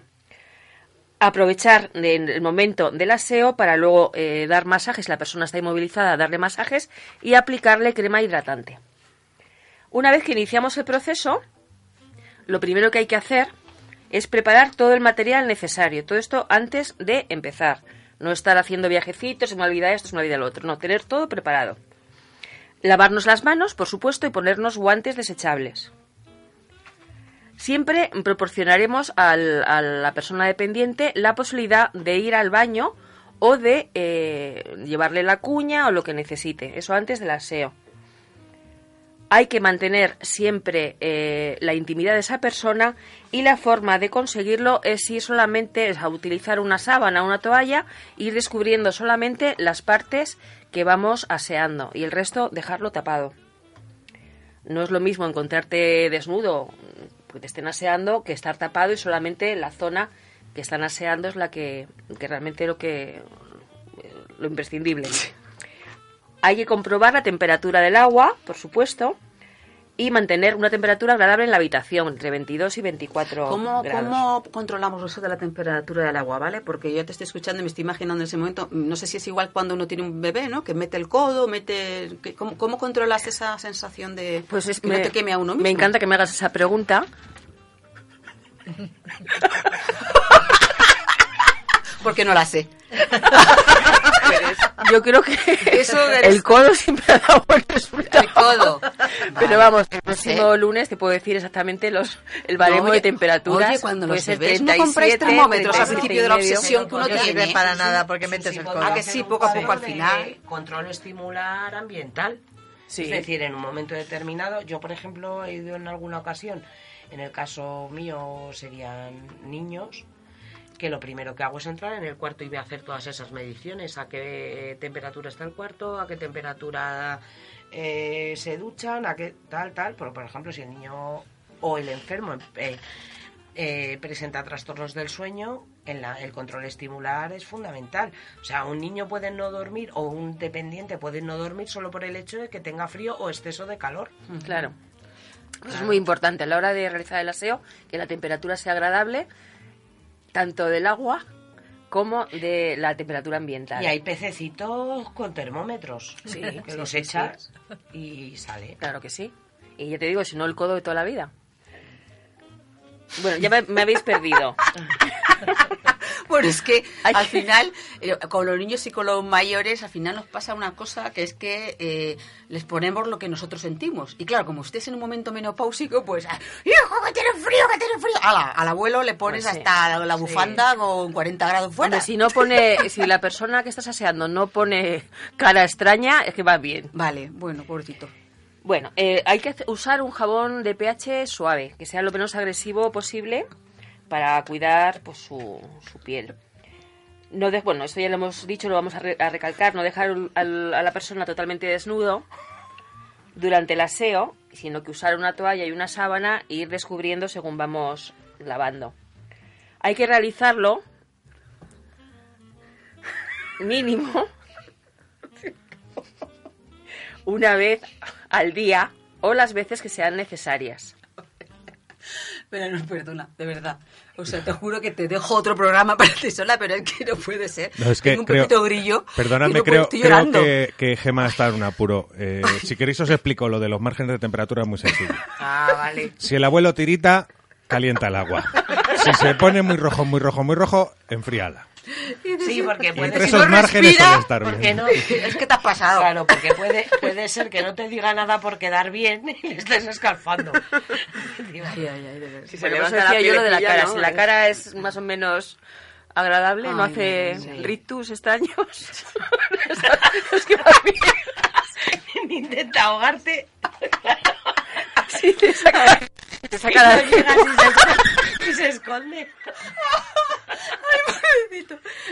Que es un tema Bueno, serio, chicas, por no, eso pero- estamos riendo. Pero No, sí, no, es que hay que, des- vamos a ver, hay que tener humor para todo Claro, en la vida, ¿vale? si Son no- situaciones muy duras. Eso No es. nos No, las no, no, estamos no, es tomando que- a broma, respeto. pero Sí. a veces Ahora sí necesitamos pero la si los risa. propios Ahora después, que claro, es que ahora después hablaré yo en Bueno, el orden, el orden, el orden El orden, debe ser siempre de arriba hacia abajo, dejando para el último lugar la, la región genital. También voy a explicar cómo lavarles los dientes. Vale. Si está, si está enfadado por la temperatura, te va, te va- te va a morder la mano. Entonces, primero los dientes, ¿no, Susana? Pero- primero los dientes y ya el Pero vamos a ver, esto ya me deja muerta. Estamos hablando de personas mayores con dientes. Mira, es que...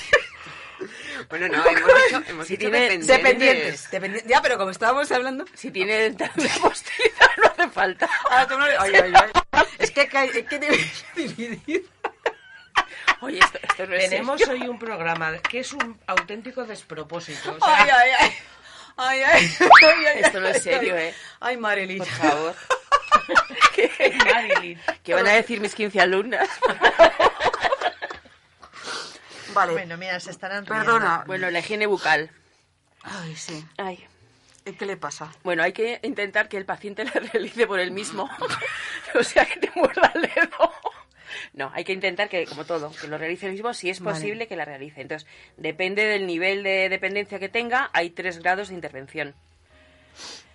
Puede estar el paciente, puede estar consciente y paciente inconsciente. Vamos a hablar solamente hoy del paciente consciente, que es lo que nos vamos a, a encontrar.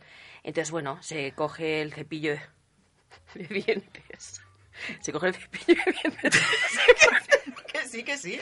Se pone la pasta. En la boca. No, no, bueno, y se realiza el cepillado con un movimiento de barrido para eliminar todos los residuos. Vale. Hay que limpiar la cara externa e interna, superior e inferior de los dientes y las muelas de ambas mandíbulas, así como la lengua. Luego hay que facilitarle un vaso de agua para el aclarado de la boca que echará en una palangana para luego repetir el proceso con el colutorio. Después del lavado de dientes hay que echarles bálsamo labial porque tienen tendencia a que se reseque la Vale. piel. ¿no? Si el paciente está inconsciente es otro método un Diferente. poquito más complicado, con una jeringa, con una gasa y demás, pero yo creo que de momento vamos a quedarnos aquí, ¿no? Sí, en un programa un poquito más serio. Ay, de verdad. Pero que yo quiero, yo, yo mando un abrazo de verdad, a- porque yo a todas las personas que están cuidando, porque estoy segura que en este momento también, de verdad, que a veces visualicen eh, con una risa, incluso a veces la- las propias pues, de verdad situaciones complicadas que todos eh, tenemos que, que- que vivir y hacer, ¿no? Y, y- y- y poder incluso so- sacar una, una sonrisa de, de las cosas complicadas que, que- que, bueno, pues que, que tenemos que hacer y, y ayudar. Así que Bueno, hay que pues, tomarse siempre todo con humor. Estuvimos Y- hablando de un programa que pensábamos hacer de la risoterapia, entonces Sí. hoy hemos mezclado un poco la... Y además es muy importante porque en el caso La de los cuidadores, es decir, eh, tenemos que verlo desde la perspectiva de que nosotros estamos además hablando de los cuidadores, que a nivel físico ya es un trabajo muy agotador, pero es que a nivel psicológico también lo es. Los problemas psicológicos que suelen presentar los cuidadores, para los que el sentido del humor es fundamental, si queremos estar sanos mentalmente, son depresión, ansiedad o episodios mixtos. Es decir, eh, las personas o se sienten ansiosas o se sienten deprimidas o desadaptadas, ¿vale? Que sería el episodio mixto, eh, eh, porque los anteriores son, son también desadaptativos, pero en relación a, a, a lo que es incluso su propia forma de pensar o de ver las cosas. Porque, por ejemplo, es muy interesante ver que normalmente cuidamos más las mujeres, que es un dato que ha dado Gema antes, pero la realidad es que los hombres no es que cuiden menos, sino que se les ha educado pensando que el ser cuidador es una responsabilidad adquirida y no algo que se debe de hacer afectivamente por la persona que está enferma crónica. Por ejemplo, otro dato muy interesante es que eh, sobre cuidadores realmente la mayor cantidad de estudios está hecha sobre demencias y la realidad es que hay muchísimos más dependientes que eh, tienen otro tipo de enfermedades. Por ejemplo, en cáncer se escucha más casi que el cuidador es de hospital, es decir, que son los propios equipos médicos los que se encargan cuando la realidad es eh, que dependiendo del tipo de cáncer que tú tengas, hay personas que se pasan de cuidador perfectamente 20 años, pues porque entre que se, se mm, tiene un repunte de salud, etcétera, vuelve a repuntar el cáncer y tal, eh, pueden pasar muchísimos años. En concreto hay dos formas que a mí me gustaría eh, dejar muy claras en las que tenemos que apoyar mucho a los cuidadores porque el apoyo social es uno de los factores fundamentales para un cuidador que, eh, que son el burnout o síndrome de estar quemado, que normalmente se asocia a personal laboral, pero la realidad es que los cuidadores lo sufren en muy alto grado. Y además es que la esfera laboral, que es por lo que los cuidadores psicológicamente pueden sufrir ansiedad, depresión o episodios mixtos, eh, es porque la, una de las áreas que más afectada se ve cuando tú cuidas es la laboral, porque normalmente no los cuidadores se dedican exclusivamente a cuidar. Si nosotros tuviéramos que hacer lo que está indicando Susana, que realmente es lo que tiene que hacer un cuidador, estaríamos hablando de un perfil de una ama de casa más o menos de cincuenta y tantos años y que se ha quedado sin empleo o no tiene trabajo, siempre ha sido ama de casa. Pero la realidad es que la vida no es así. Entonces es muy importante, eh, yo estaba ahora seria cuando nos estábamos riendo, aunque me estaba haciendo la misma gracia, pero estaba observando porque la terapia ideal para un cuidador son las terapias de grupo. Es decir, tener estos momentos ¿vale? Realmente estabais haciendo, sin daros cuenta, eh, una especie de terapia de grupo, porque la culpabilidad, el sentimiento de culpa, llega a afectarles tanto que son incapaces de expresar que en un momento determinado, antes Gema lo decía con los niños, que están cansados o agotados psicológicamente y que les va a costar la vida, ¿vale?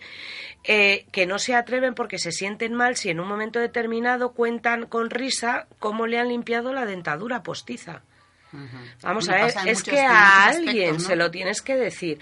Y luego que no se nos puede olvidar que ese tipo de eh, retención, retención, retención emocional, más el desgaste que implica la persona a cuidar, eh, genera mucha ideación suicida. De hecho, es uno de los síntomas, no solo en el dependiente, tendemos a pensar que es la, el dependiente el que se siente inútil.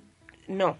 Eh, la ideación suicida también da valores muy elevados en los cuidadores. Y el otro fenómeno por el que todos los que conocemos a un cuidador tenemos que estar pendientes es el duelo. Es decir, cuando ya la enfermedad crónica deviene muerte, eh, en casos en los que además ha durado muchos años, los cuidadores no han vivido su vida realmente, han vivido la de la otra persona, sus hábitos, sus contactos, se limitan Y automáticamente tienen el duelo. Y además es que ellos se encuentran, curiosamente, con un fenómeno que a mí me llama poderosamente la atención por lo fuerte que es, que es que de repente, de golpe, o sea, además de golpe, si de re- saben, o sea, es como si no tuvieran vida, como si sufrieran estrés postraumático, pero no es por la, el difunto en concreto.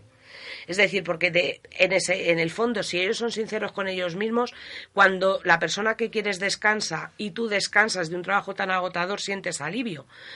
Sino por el hecho que de repente se encuentran que tienen que volver a rehacer su vida del principio al fin. Vale. Y que son personas diferentes. Te digo, tienen que rehacer su vida. Mm, vamos a empezar ya, ya a, Sí. a- a- a- si no te parece bien o mal, me da igual, Sí. vamos a empezar a dar pautas, porque claro, habrá ya personas que se están reconociendo, tanto en el antes o el después. Tenemos pautas, consejos, tenemos... Para que eso no suceda. Los para que no amigos, suceda. las amigas son Tenemos cómo fundamentales. pueden- El apoyo social, está, el apoyo social me refiero Cuando a uno está primero personas- metido en, en- en un- Sí, en sí, un tema de que todavía, bueno, todavía, por, por Sí. Dios, todavía, ¿no? Que, que está tra- trabajando, eh, Sí. dedicado a una persona. Por ejemplo, tal. dedicarse tiempo eh, efectivo y de calidad a él mismo, sin sentirse culpable, es fundamental. Establecer, hay muchas técnicas, relajación, mindfulness, hablamos terapia de grupo, eh, darse cuenta de que no tiene por qué cargar con todo, es decir, si en un momento determinado tiene, eh, tiene que delegar Ajá. en un momento determinado, unas horas, unos días, en darse un respiro, que se lo dé, que no hay ningún inconveniente. También recurrir, perdón, a los recursos comunitarios. que veces los Absolutamente tenemos de acuerdo. Y no, ¿Qué no es un los recurso utilizamos. comunitario? ¿Qué- Un hospital de día, por ejemplo, por ejemplo, una con públicos o privados. Vale. eh, pero vamos que, Claro. pues eso, Que sobre pida todo son ¿no?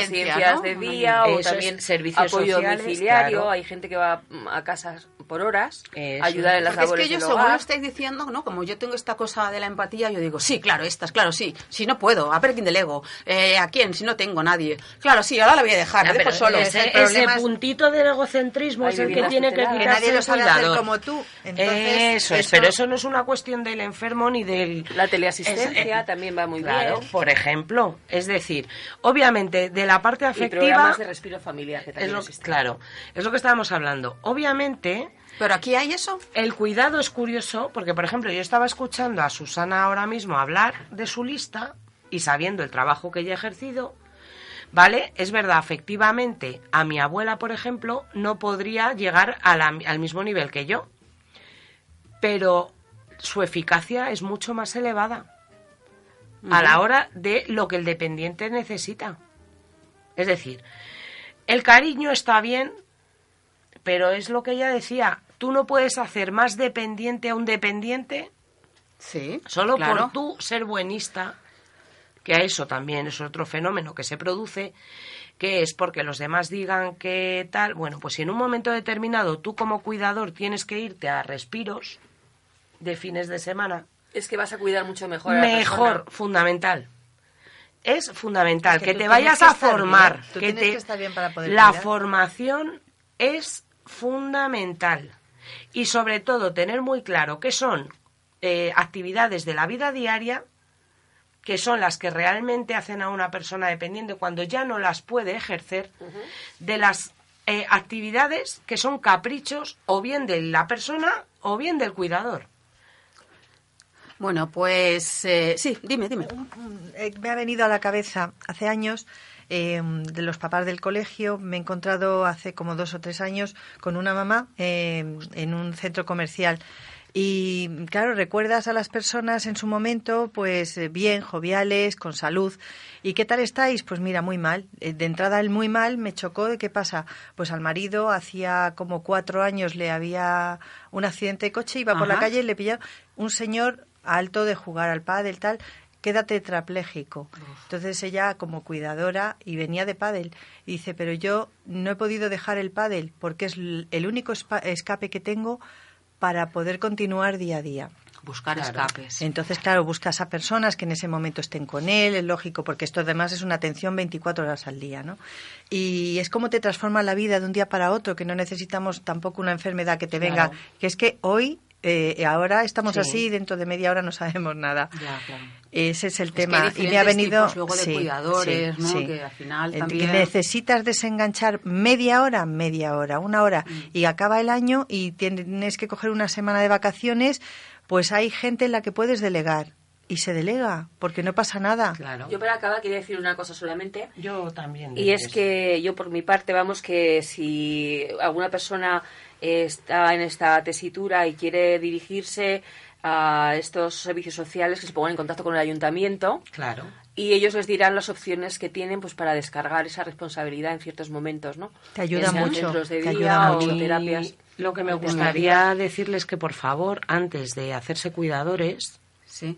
o sea, porque al final tú te haces cuidador, en el fondo, porque la persona dependiente te necesita, pero el que elige ser cuidador eres tú. bueno, tengas en cuenta, un poquito- bueno, tengas en cuenta al menos a la señora que se le queda al marido, no sé no, yo, sí, pero me refiero, sí, pero cae. tú eliges qué clase de cuidador eres. Ya, ya, bueno. Entonces, sobre todo, tengas en cuenta el número de hijos que tienes, la edad que tienes, el tipo de trabajo que tienes. Eh, el nivel de estudios también influye en las características del cuidador. Entonces, yo a lo que me estaba refiriendo, que no me estaba refiriendo a, si te haces o no, no. te claro. Me refiero a que te toque por mm, suerte o te toque porque tú lo elijas. elijas. Si te haces cuidador, hazte cuidador. ¿Vale? En condiciones. Fórmate, intenta acudir eh, a todos los cursos. Con eh, el problema ya encima. Sí, sí. Sí, sí. Como una cosa que lo intentes, luego está No, no, la no, medida. no, no, es Yo que creo que si el que no, te acerques... Es que, vamos a ver que es que ahí hay un error. Vamos a ver. A veces te están Uno no cuida cosas mascota. Es que no no estás cuidando una mascota. Es que si no estás cuidando una mascota y una enfermera de un hospital o un auxiliar de enfermería tiene que estar preparado para cuidar personas, te enseñan en ese que momento, tú estés mira. en tu casa no significa que no tengas la misma responsabilidad y obligación de cara al dependiente. Sí, Ya yo ya la palabra debate. obligación y demás, no, porque si yo te entiendo, ¿vale? Pero que quiero decir que mm, si nos hablamos de obligación y demás, también tendría que cobrar por ley, por obligación y por demás. Pero bueno, como, como la, la realidad es la que es al final y cada uno se encuentra con su situación vital, yo creo que eh, la- para las personas que nos estén escuchando, el paso efectivamente es acercarse a unos servicios sociales como Claro. primer paso, Mm. efectivamente, pues si tienen que cargar a, a lo mejor a la persona dependiente, pues a ver cómo les viene mejor cargarlo, pero incluso por ellos mismos, para que no se hagan daño en la, en la espalda, para tal. Si tienen que de repente hacer macramé un día para esa hora y pues les van a mandar a una persona, no sé, yo creo que más la línea en este sentido de también, ¿no? Pero que no sea que, que no sientan además el peso de señores cuidadores. Ustedes tienen además la obligación de prepararse. Pero por- Mira, oye, que con la que encima, no, me obligues que- a más no, cosas. pero que lo- vamos a ver, que lo estoy diciendo, de, que soy vehemente ya de entrada, pero que lo estoy diciendo precisamente porque para ser un buen cuidador tienes que tener una fortaleza física y mental fundamental.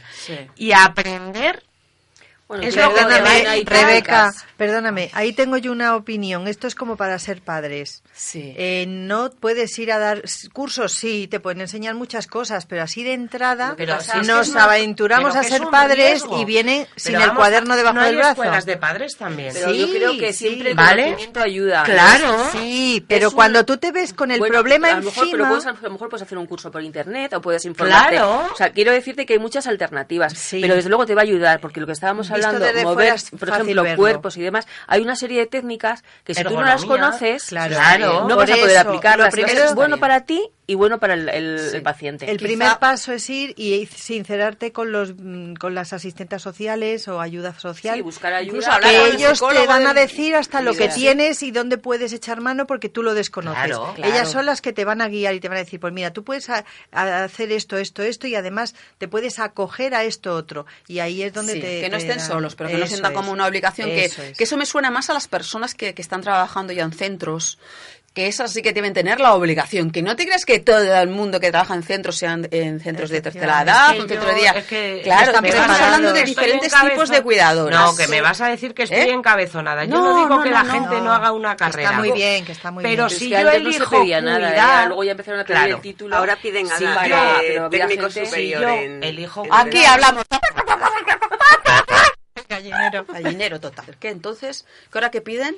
¿Qué piden? Piden, eh, piden una titulación, un grado superior obligatorio para trabajar en, en residencias, en centros de días, etcétera, Ujú. etcétera. Hasta hace muy poco es cierto que, Que no que convivían efectivamente voluntarios y, Pero es que es y personal cualificado partes. y ahora eh, tiene que ser personal cualificado. Yo también creo que es mucho mejor formarte, evidentemente, Claro. pero por, por tu bien y por Para el de la todo otra en la persona. Eso es, claro. porque si yo soy cuidador y por no saber ergonomía resulta que me cargo dos, o sea, me, me salen dos hernias discales, pues Eso es que es. al final el gasto sanitario es más el elevado. se te cae de la Y el paciente encima se te cae. Y tu sensación de frustración es, es decir, yo voy en esa línea. Lo que pasa que ya sabéis que soy vehemente y parece que regaño. Pero no, de verdad, que no lo estoy diciendo por eso, lo No, digo pero aquí es el debate. por el bien, el bien de, del cuidador. En Y que nada es blanco y negro, quiero decir, aquí tantos niveles de cuidadores, como puede haber un tipo de niveles de padres, como personas, o sea, que hay muchos tipos, aquí estamos Bueno, dando yo- unas pinceladas. Lo que nos ha quedado claro Sí. es cómo hay que lavar los dientes. Claro. Primero que tengan. Tanto si Bueno, ya es- explicaré el próximo día cómo limpiar la dentadura postiza. Ah, bueno, bueno, pues entonces nada. Oye, eh, mm, chicas, eh, ¿vosotras entráis mucho a la cocina o no? Yo sí, yo cocino todos los días. Muchísimo. ¿Sí? Sí. ¿Entráis mucho a la cocina? Sí. Pues, ¿qué os parece si vamos a la cocina? Que es un sitio, por lo visto, muy peligroso, donde pueden pasar y vivir muchos seres extraños. Y nuestra Susana León nos cultiva un poquito. Mis peores Amigos, todo es ahí. posible en Plus Radio.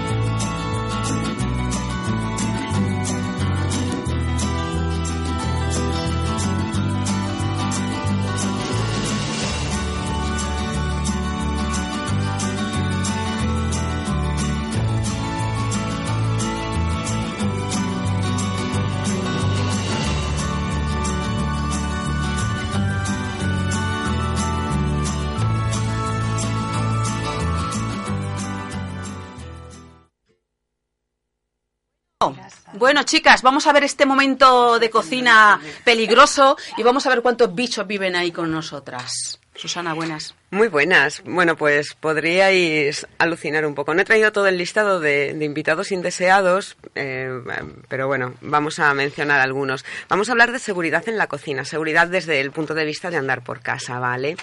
Es decir, eh, pues dudas, eh, cosas que siempre nos hemos preguntado, algunas incluso que no, y que nadie nos ha respondido con claridad. Voy a intentar darles respuesta. Las principales amenazas alimentarias que encontramos en nuestra cocina suelen estar relacionadas con alteraciones de los alimentos. Es decir, cuando el producto se ha puesto malo por haber excedido el tiempo recomendable de consumo o por un mal almacenamiento, ¿de acuerdo? O porque aparecen microorganismos contaminantes. Y otro de los factores por los que un, producto puede ser un peligro, un alimento, es la toxicidad. Y esto es contaminación por sustancias tóxicas naturales o no naturales que están en los alimentos. Hoy, para centrarnos un poco, eh, vamos a hablar de alteraciones alimentarias, ¿vale? De causas de alteraciones alimentarias y cómo evitarlas en nuestros hogares. Bueno, una de las preguntas estrella y que siempre, siempre aparece ¿no? cuando hablamos de seguridad en la cocina es si es seguro utilizar el microondas para cocinar. Vale, pues es absolutamente seguro, lo digo desde ya, y ahora os voy a explicar por qué. El microondas utiliza ondas de radio de alta frecuencia no ionizante. De acuerdo, lo que hacen es eh, que a través de esas ondas vibran las moléculas de agua que hay contenidas en los alimentos, chocan entre ellas, producen una fricción y eso genera calor, que por conducción calienta el resto del alimento. ¿De acuerdo? El microondas es totalmente seguro. Y en contra de, de, los bulos que dicen que provoca cáncer, que provoca radiación, etcétera, os voy a leer lo que dice la Organización Mundial de la Salud. Pero estando cerca, perdona, o sea, cuando uno está cerca, que parece que siempre dice, no te acerques al microondas a calentar, me parece como que va a irradiar algo, ¿no? ¿No te no, da esa sensación? igual que el secador del pelo, te transmite de... Absolutamente inofensivo. Fíjate, absolutamente ¿ves? inofensivo, Yo tenía un chicas. prejuicio contra el Yo microondas. también, yo también. Pues eh, mirad lo que dice la, Organización Mundial de la Salud. Los alimentos cocinados en un horno microondas son tan seguros y tienen el mismo valor nutritivo que los alimentos cocinados en un horno convencional. La principal diferencia de estos dos métodos de cocina es que la energía del microondas penetra más profundamente dentro del alimento y reduce el tiempo en el que el calor es conducido a todo el alimento, reduciéndose la forma total, el tiempo total de cocción. Y además añade, con el fin de desterrar algunos falsos mitos al respecto del uso del microondas, es importante darse cuenta que el alimento cocinado en un horno microondas no se convierte en radioactivo, ni ninguna energía de microondas permanece en la cavidad o en el alimento después de que el horno se haya apagado. En este sentido, las microondas actúan como luz y cuando el interruptor se apaga, la luz no permanece. Así Así es que más económico que el horno. El horno tarda y gasta muchísimo. El microondas es en económico, tres minutos te has hecho es rápido un y, bacon. y muchas veces, como, como explicaron en el caso de la descongelación, es mucho más efectivo y mucho más seguro descongelar en un microondas que, que de otras ¿El formas. sabor no os parece diferente de la comida cocinada en el microondas? Sí, a mí pero sí. por, por más Es que diferente sabor, por el tipo de textura. energía No, no, no, aplicada. la textura, o sea, deshidrata las cosas y entonces reseca mucho más. Claro, me- hay cosas eh, que, que evidentemente pues no, no, a nivel de palatabilidad no queda bien Yo, por ejemplo, en el bacon y los pimientos verdes los hago en el microondas. Hace ya bastante tiempo. Y no te cogen nada de aceite, Nada, y claro. el bacon además pones dos papeles de cocina, las lonchas en medio, otro papel de cocina, lo metes en el microondas, dos minutos y medio, y está churruscadito y sin grasa. Bueno, sin grasa, la que tiene el propio bacon. Pero no ¿Cómo llamas a la receta? Ya vamos a hacer ahí... Bacon Susana. Tudela. Bacon Tudela. Es que la sección es muy completa. ¿Cómo podemos? Mi hija le encanta. Y además así, mm, no lo preparo yo, lo prepara ella, que es más Ah, fácil. No bueno. ¿sabéis que la congelación también puede ser un punto peligroso dentro de la cocina? La congelación es la forma, es una forma eficaz, ¿no?, de parar el crecimiento de la mayoría de microorganismos que pueden alterar un alimento, ¿de acuerdo? Incluso provocar una intoxicación. La mejor forma de congelación es la que sea inmediata. Por eso, la ultracongelación de los productos comerciales que ya vienen congelados es la forma más segura de congelación. Sin embargo, eh, pues bueno, muchos de nosotros congelamos en casa directamente. Los frigoríficos y congeladores que solemos tener son más lentos a la hora de congelar, es decir, tardamos pues, pues varias horas, ¿no? Para facilitar este proceso es necesario que los alimentos sean frescos. Si están cocinados, deben estar totalmente fríos antes de meterlos en la nevera para que no haya un abatimiento de temperatura, para que no baje la temperatura y se estropee o pueda estropearse el resto de alimentos que, que hay dentro. Debe guardarse eh, los alimentos en, en envases herméticos, bien cerrados y eh, no congeléis nunca carne picada. Y si es de pollo, menos. ¿De acuerdo? Os, os voy a explicar por qué. Porque Sí, es algo explícalo curioso. porque es muy interesante. La carne picada, eh, la de pollo especialmente, es rica en grasas insaturadas. ¿De acuerdo? Cuando, si la grasa es saturada, es un poco más estable. Pero la que es rica en grasas insaturadas, durante la congelación, se produce lo que se llama oxidación de los lípidos y eh, produce sustancias tóxicas. Entonces, si congelamos carne ya picada de pollo, hay que tenerla muy poquito en la nevera, en una semana hay que comérsela, eh, y aunque la mejor opción es no guardarla picada, sino guardar la pieza, picarla en el momento de consumo y directamente después, después consumirla. Yo de esto de lo del el pollo, eh, no sé dónde escuché, leí o tal sobre mm, el pollo que está guardado dentro de lo que es el, el- el- el plástico, ¿no? Que La se compra esa bandeja, que- ¿no?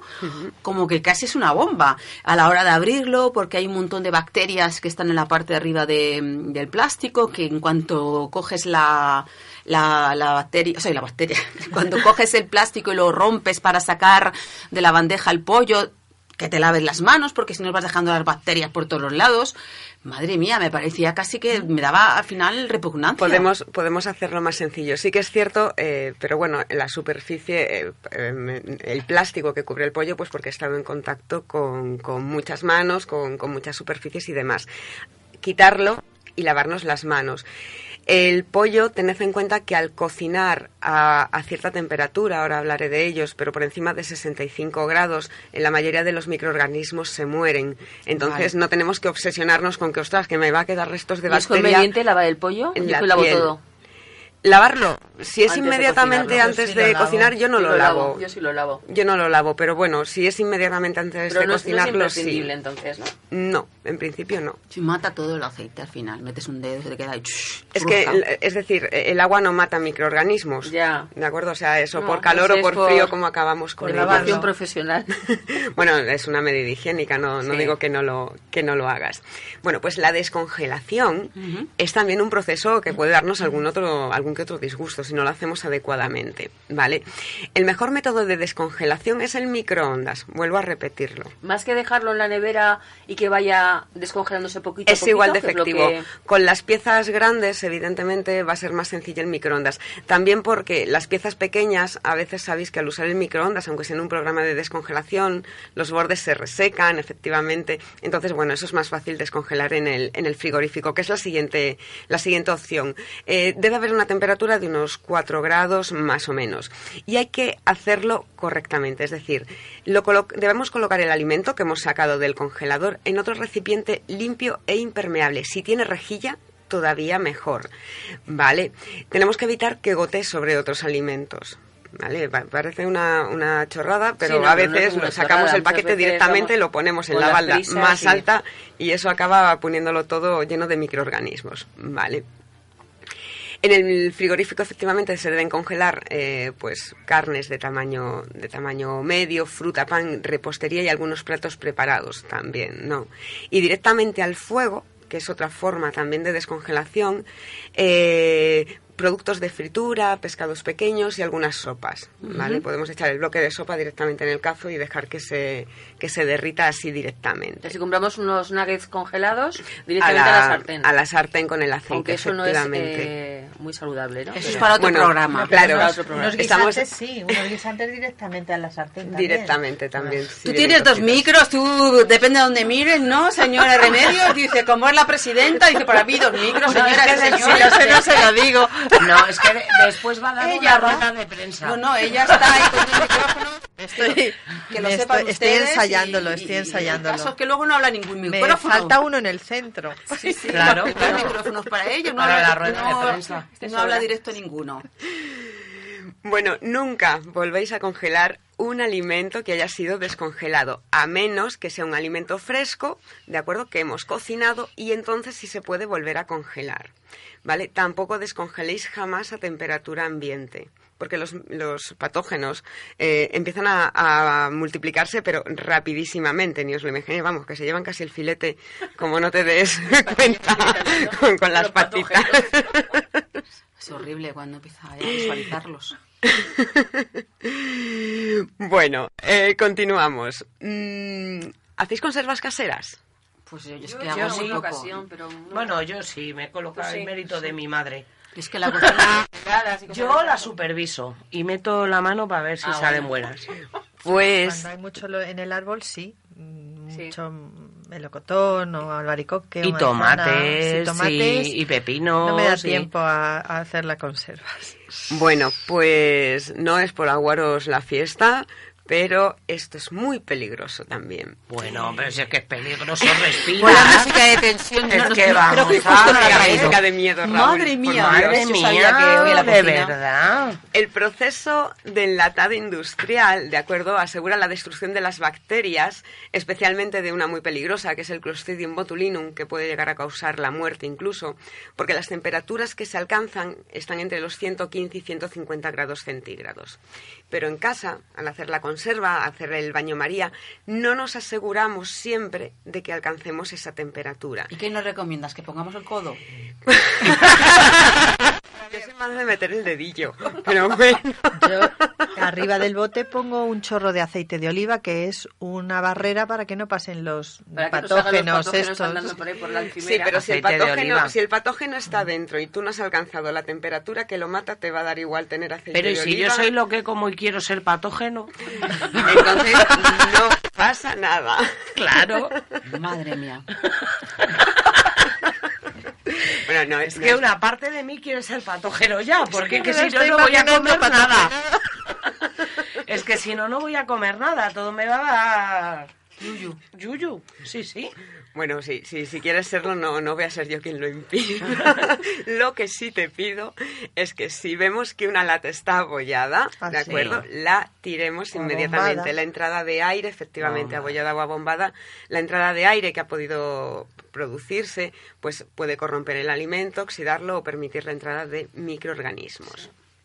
Es importante. ¿Y qué pasa con los huevos y la salmonela? Mm. Ah, ¿se lavan lavo los huevos. ¿Quién- ¿Cuándo los lavas? Yo en, en crudo.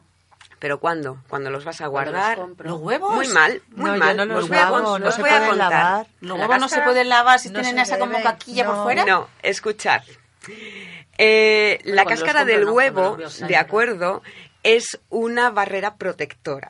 Sí. ¿De acuerdo? Entonces, eh, en esa barrera protectora por fuera, eh, cuando la gallina pues eh, echa el, el huevo, sí que puede haber restos de microorganismos, se han estado en contacto con el nido, por los procesos eh, que sufre hasta que llega a nuestra nevera. ¿Vale? Pero esa barrera protectora es porosa. Si yo lavo el huevo, ¿de acuerdo? Y lo meto en la nevera, lo que he hecho es eliminar barrera protectora y dejo a los microorganismos oportunistas libres para entrar hasta la yema. Es que me he ¿Cuándo equivocado. se Era cuando puede, los exacto, justo, inmediatamente antes de, de utilizarlos, sí se puede lavar el huevo. Mm. Ahí ya no hay peligro, ahí ya limpio la cáscara, elimino eh, los, los patógenos que haya y puedo utilizar el huevo sin ningún problema. ¿Vale? Sí, es la cosa siempre cuando uno lo va a utilizar hay que lavarlo antes. Mm, sí, en el caso de los huevos, por lo menos sí. ¿Cómo- ¡Toma, pepinazo! Oye, ¿cómo, ¿cómo los guardáis en la nevera? Yo no los guardo en la nevera. ¿Cómo ponéis el piquito? Ah, El no, piquito pues hay que abajo. guardarlos refrigerados, porque el frío inhibe la acción de los patógenos. ¿De acuerdo? Una vez que los Pero si no, compramos los y llegan a casa, sí que están fuera del refrigerado. suelen estar fuera. Yo soy No de debería ser así. a la nevera Sí, yo inmediatamente. en la nevera, pero porque que- ese Pero hay frío, opiniones que dicen que fuera de la nevera, ¿eh? El frío empiezan a protege. preocuparme los patógenos. Sí. Los estamos erradicando. Los patógenos, fijaos por aquí. Pues está, están en peligro Hola, de extinción. Bueno, nuestra, nue- eh, aquí nuestra consejera nos recomienda que la nevera. Muy bien, como hago yo. Sigue. Exacto, y con el piquito hacia abajo, para que la cámara de aire que tiene el huevo que queda arriba quede entre la cáscara y la yema y sea una barrera un momento, protectora. Del piquito para abajo, que es que al revés con de lo, de lo lógico. Sí, efectivamente. Vienen colocados de una manera Sí. Pones al revés. O Esto vienen sí que es raro, esto es abajo. nuevo. Pero si Esto es que es de la nuevo. otra manera también tienen capa de aire arriba, ¿no? O si la Pero- física no me falla. Sí, pero la, la parte que queda lejos de la, de la, de la yema es mayor. O sea, queda Ah. toda la burbuja Sí. arriba. Eso es lo recomendable. Una pregunta, una Pero pregunta bueno. que me surge a mí ahora mismo. A ver, la cáscara de los huevos que compramos tiene- suele tener bastante dureza. Sí. Eh, yo he tenido gallinas, dos, Pili y Mili, y los huevos de mis Bonitos gallinas, nombres. pelirrojas las dos, estupendas, lustrosas. No, no pude, oye, no pude. El que no pudiste. comérmelas. Por eso hay que poner nombre a los Las animales. regalé. Entonces, los huevos de ellas, bueno, había una de las dos que nunca supe cuál era, que llegaba a poner cinco huevos al día, aquello fue, y uno de ellos era tan grande como la mano, o sea, tres yemas tenía ese huevo. Fíjate. Tremenda. Mili, es una Comían- bonita, o sea... Tremenda, de verdad, comían solamente trigo, maíz, sus cositas de comer. Y quiero decir que era cáscara que no era muy dura, era una cáscara más blanda que la de los huevos que compramos. Depende un poco pues de la alimentación de- del Oye, animal, que comía muy bien. No, no, no me estarían refiero a que... A que descalcificadas a que- mis gallinas. No, no, no me refiero a No eso. insinúes eso, Mira, que que tenían la piel muerta. muy, muy pequeña porque había que comerlo rápido. Es que eran Me- finos y elegantes. Me refiero a que la fuera por mayoría de los huevos que consumimos son de, de granjas y además muchas de producción masiva y evidentemente no, no, no tienen para, para el gasto en trigo. Entonces le dan otro tipo de compuestos Que que harán la la cáscara. más gruesa, pero Ah, no pues porque será por los de tus gallinas traeré sean Reme, tenías que haberlas llamado Pato y Geno. no. Bueno, yo os voy a dar. Hemos, hemos, me has dado- nos has dado, nos Sí, concluido, sí. porque según Sí. ibas hablando aquí de agujeros, de, de de bacterias, de patógenos y demás, eh, yo no sé cómo es de rica vuestra, vuestra dieta, ¿eh, señora Tudela, pero resulta que cuanto más azufre tomes en la dieta, en tu dieta, más de esos gases van a ser producidos por las bacterias de tu intestino y más hediondos serán tus pedos. Por ¿Que las, no lo sabías? por las bacterias Yo como los míos proteolíticas. no huelen. Azufre. Cebolla, coliflor, ¿Tiene azufre? hongos, pescado y otras carnes son notables por producir pedos pestilentes, según los estudios. No, no por experiencia propia, sino por No, según los estudios, según los estudios estudiosos, y Sí, y es- por- porque pro- lo que prolifera es la, la flora que se, que se llama proteo- fauna. proteolítica. Entonces, eh, pues, exacto, las, las sustancias producto de esto que hemos oído eh, que, que salen fuera, pues huele, huelen es muy que es mal. importante Huelen luego saber este peor. tipo de cosas para saber qué Somos tienes lo que que comemos. con- hombre y qué tienes O que cómo te- conocer y comer en cada momento. O de cómo lo que- te tienes que justificar. Oye, Claro, no, es que ¿Qué yo, es que yo conozco a alguien, yo conozco a alguien que es tremendo, Sí. no solamente por lo ruidoso y en general, que dice, es que he comido frutos secos. O sea, y ahí lo ha arreglado. y digo, pero me tiene la, la pituitaria muerta. Hasta un emperador, un emperador promulgó un edicto de cómo habían que tirarse los pedos. Flatum cremptum que ventris in convivio metendis, estipulaba el emperador Claudio para expeler las ventosidades durante las comidas. Que probablemente... ¿Qué Oye, es muy significa, serio. ¿Qué significa Échalo, por orden o porque como... no revientas. Que si no revientas. que mires el Es libro. malo no poder Fuera echarlo. que si no revientas. Claro. Oye, en, eh, en Andalucía se dice eh, todos los presos quieren libertad. Bueno, es que a nos- las chicas nos da muchas vergüenzas estas cosas. Quien tenga las manos que- rojas. y ya todas coloradas. Y todas coloradas, todas coloradas. Es que esto es un sitio muy cerrado, señores. Tengan libertad. Ventosen. A nuestro siniestro. Y si no, escuchen este cantar que nos alegra los oídos.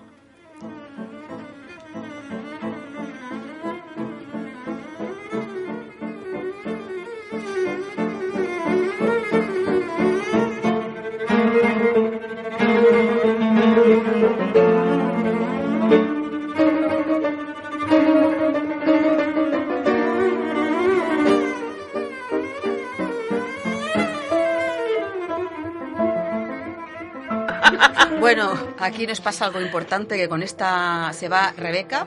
Buenas tardes a todos, un placer que Ala. me tengo que Los marchar. cuescos fuera de aquí. Sí, claro. Sí. Susana, tú puedes ver si paso por ahí volando o no. ¿Vale? Yo ahí lo dejo. Hala, adiós señora psicóloga. ¿eh? Buenas tardes, chicas, un placer. Bueno, a ver, ¿qué, qué esta, esta canción a qué nos invita? ¿Qué nos sugiere? Mira, pues a... Abejitas. A insectos voladores. ¿Que sí? Abejitas. ¿Qué las pasa a las, ove- a la- uy, a las ovejitas, iba a decir? A las abejas. Bueno, pues que están en peligro. Eh, tenemos que tener mm, un poquito de mano con esto porque la mala suerte de ellas, bueno, mala suerte, eh, no cuidar a las abejas es no cuidar a los humanos, a la raza humana. Entonces, vamos a ver. Hemos tenido hace poco, el día 12 de marzo, la 36 Feria Apícola Internacional. Es una feria muy importante que, que da lugar en Pastrana, en un pueblo precioso, además, tipo medieval y viene gente de todo el mundo.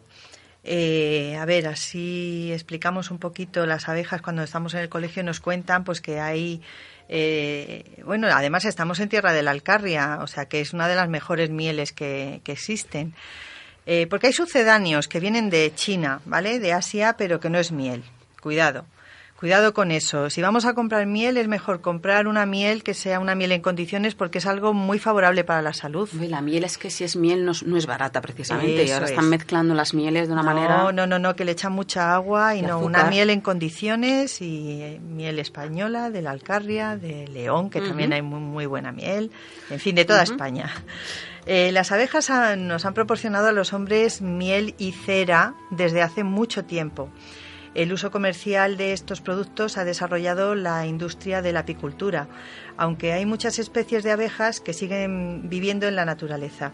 Son insectos sociales y colaboradores.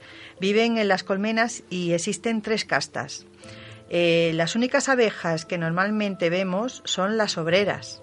Son hembras que no están desarrolladas sexualmente y estas abejas buscan el alimento, que es el polen y el néctar de las flores. Construyen la colmena y la protegen, la limpian eh, y la airean. Al batir sus alas realizan un movimiento que hace aire y la airean. Eh, otra, hace muchísimas otras tareas también eh, dentro de la comunidad. El trabajo de la, de la abeja reina es el más sencillo. Pone los huevos que construirán la nueva generación de abejas y normalmente no hay más que una abeja reina en cada colmena. Si la abeja reina muere, yo fíjate, esto no lo sabía, mm, pensaba que nacía reina y era reina ya desde su nacimiento. Las demás obreras crean una nueva abeja reina alimentando a una de las obreras con una dieta especial. Anda. Sí, eso yo se lo sabía. Yo no lo sabía. Yo tampoco. Y la dieta especial que utilizan es la jalea real. Este elixir hace que la abeja obrera se desarrolle y se convierta en una reina fértil. Las reinas también ponen orden en el trabajo de la colmena, desarrollando productos químicos que ya os contaba el otro día que con ellos eh, a los insectos que vienen a, la colmena pues a dañar o algo pues los dejan neutralizados. Eh, eh, desarrollando productos químicos que guían el comportamiento de las demás abejas. Los zánganos son la tercera casta de las colmenas y son machos. En cada colmena viven cientos de zánganos durante la primavera y el verano, pero son expulsados en el invierno, cuando la colmena adopta una forma de vida más austera. O sea, para no alimentarlos los echamos de casa y punto. Qué bueno. Las abejas viven durante todo el invierno de la miel y del polen que han almacenado, manteniéndose eh, juntas para conservar el calor. Las larvas también se alimentan en el invierno de los productos almacenados y al llegar la primavera pues vivirá un nuevo enjambre en la colmena. Lo más importante que hacen las abejas es la polinización. Polinizan las flores y polinizar- polinizarlas es vital para nuestra alimentación, para la biodiversidad. Pero las abejas, unas de las principales encargadas de esta misión, están desapareciendo. Entre otros factores, mueren por la agricultura industrial y su uso de plaguicidas tóxicos. Es urgente, por tanto, que cambiemos el modelo de la agricultura industrial por la agricultura ecológica. En- Yo tengo aquí unos consejos, Sí. si os parece, Reme, que apuntille, que, ¿qué podemos hacer para, para que esto no suceda. Pues mira, sí, una hombre, no su- solución. No, suceda, Sí. pero por lo menos minimizar un poquito, ¿no? Entonces sería, primero, reemplazar los productos que lleven neonicotoides, Sí. neonicotinoides, perdón, por alternativas biológicas. Eh, sí. Crear ecosistemas en rotación los cultivos para controlar las plagas. Sí. Que eso toda la vida se ha hecho y parece ser que ahora no se hace. Igual. Porque es mucho menos productivo. Claro. Luego consumir productos ecológicos locales y de temporada. También Eso tenemos que, hablar un día, ¿eh? que- sí, Porque eso- la palabra ecológico al final, Sí. de natural, ecológico, es un poco y lo jaleo, ¿eh? encarecen ¿No? todo Sí. por ser ecológico poco- y no todo el mundo está dispuesto a gastar más Ya. dinero por comprar algo que sea ecológico. Bueno, locales y de temporada, que en teoría local y temporada es sinónimo de- Claro, de, barato. Claro, claro. Por lo menos de temporada. Y depende también de cómo esté además eh, empaquetado, porque si lo compras directamente sin Y empaquetar, luego abaratamos apoyar también. a los apicultores de la Mm. zona comprando sus productos. Claro. Para que no se pierda, ¿no? Sí. Esas son las ¿Por aquí normas. hay? ¿Por aquí hay? Aquí sí, tenemos aquí en Mesones hay una distribuidora de miel, hay una chica, sí, sí, tienen colmenas y también, sí, sí, ¿Pero tenemos dónde? en la sierra de Aillón ¿Sí? que ¿Y estamos. vende? ¿O sí, hay que- sí, hay sí, vende, yo le he comprado, yo le he comprado botes de kilos, sí. Bueno, la población de abejas ha disminuido en Europa un 25% eh, desde 1985 hasta 2005 y se calcula el valor económico de la labor polinizadora que hacen las abejas en torno a los 265 mil millones de euros anuales en todo el mundo. 22.000 millones para Europa y más de 2.400 millones de euros para España. Es la labor que hacen ellas polinizando las flores. Si tuviéramos Fíjate. que polinizarlas sin ellas, es lo que gastaríamos, ¿vale? Ahora mete los drones. Eso es. La Autoridad Europea de Seguridad Alimentaria ha expresado su preocupación respecto a dos plaguicidas neonicotinoides Es que decía antes, puesto que podrían afectar también al desarrollo del sistema nervioso de los seres humanos. O sea, que no solamente están matándolas, sino que también nos afectaría a los demás. Son plaguicidas. No sí. son el fusfus este que tenemos en casa nosotros, Eso es. ¿no? Tenemos el iprodione, solo o combinado con otros productos, reduce la supervivencia de las abejas en campos de los de almendros, que ahora están en flor y para que tengamos luego más fruto, pues resulta que los están utilizando y cuando ellas van a polinizar, ¿qué hacen? Pues se mueren, porque. ¿Qué solución hay? Pues, como decía antes Susana, hay que poner soluciones a esto, porque es que además nos va la vida en ello. Prohibir los productos tóxicos para que las abejas eh, actualmente en uso y eh, para las abejas actualmente en uso, perdón, y hacer que la evaluación de riesgos de los plaguicidas sea mucho más estricta. Que esto aquí hay mucha somos muy laxos. Bueno, ¿y qué podemos hacer? Pues solamente poniendo apoyar a, eh, a las abejas, cualquiera desde su casa puede entrar. Eh, hay varias páginas donde se firma precisamente Sí. en donde se, de En alguna manera. Tiene, por ejemplo, una página en la que tú dejas ahí constancia y Eso además es. están funcionando muy bien, ¿eh? Están funcionando bastante bien porque ya hay plaguicidas que ya se han quitado del mercado. No en Mm. todos los países, hay países que todavía, pero, mm, pero sí ya se están quitando. Eh, se pueden hacer muchas cosas. Las, las abejas no solamente son buenas por la miel, sino que existe la terapia con abejas. Ya otro día hablaremos de ello porque es más extenso. Ay, yo he oído algo de eso. tiene- Es- una es- pinta horrible eso. Sí, Bueno, es que pero, no, además pero duele, cura, ¿no? pero cura. No, bueno, no. yo no lo he probado, no, no creo que lo haga. Pero en teoría, la persona que tiene una afección, un Sí. dolor, se mete en un sitio donde hay un mogollón de Oy, bichos de estos oy, y el bicho te pica exactamente Sí, donde tú tienes el problema. Sí, es ¿Sí? bueno, es bueno. ¿Tan listo es? Va al sitio pica- ese. Es que Pues el una pseudociencia No, el señor la coge. Y acierta de vez en No, cuando, ves, ella lo pone y co- Sí, claro, si te pone tibia, acierta. No, señor, no sabemos, no el sabemos. señor la, la Reme. coge y te pone la abeja en el sitio y Ah. hasta que pica la abeja y la deja coger. Como es un acupuntura. asesinato a la abeja. La abeja muere después de tipo, picar. Sí, sí. Bueno, pero las puedes tener en crianza que- también para, pero es que- matarlas, sí. para matarlas, ¿no? Pues las- es verdad que eso se está utilizando y además da resultado. Madre- una hombre, terapia. si, si, si cree- si al final partimos de la base de que la acupuntura en ciertos puntos Sí, pero bueno, eh, no- da resultado, No, no sé, acupuntura y abeja. y abeja te pica y encima te da un poquito de, de veneno, un, ele- un electroshock. No sé, no sé, no, no creo que lo Tenemos que pruebe. ¿eh? Si alguien lo más. prueba, que Bueno, nos lo depende cuente, que no te favor. encuentres con un problema que te digan abeja. que se soluciona así, porque cuando tenemos Ya un te problema digo. te, agarras a un clavo ardiendo, o sea, que vas Oye, a lo que... esto me da incluso para, no sé si quieres concluir con algo, pero con esto voy a Un concluir. tema justo. nada más, mm, otro día, porque esto sí que es Sí. mucho más extenso. Bueno, de las abejas podríamos estar hablando muchísimo, ¿no? Eh, la encáustica. La encáustica es el, es viene de la palabra griega encáusticos y significa calentar. Eh, es arte, es arte y está ahora más, bueno, es un arte que viene de hace más de 2000 años, ¿no? La encáustica se utilizaba, por ejemplo, para los barcos por fuera, eh, en, en- en Egipto, para impermeabilizarlos, que no me salía la palabra, con cera, con cera de abeja. Entonces, que esta cera con unos pigmentos naturales da lugar a unos cuadros, mm, un arte precioso. Eh, se hace con un soplete, se derrite la cera, eh, se llama encáustica. Entonces, esto ya hablaremos otro día.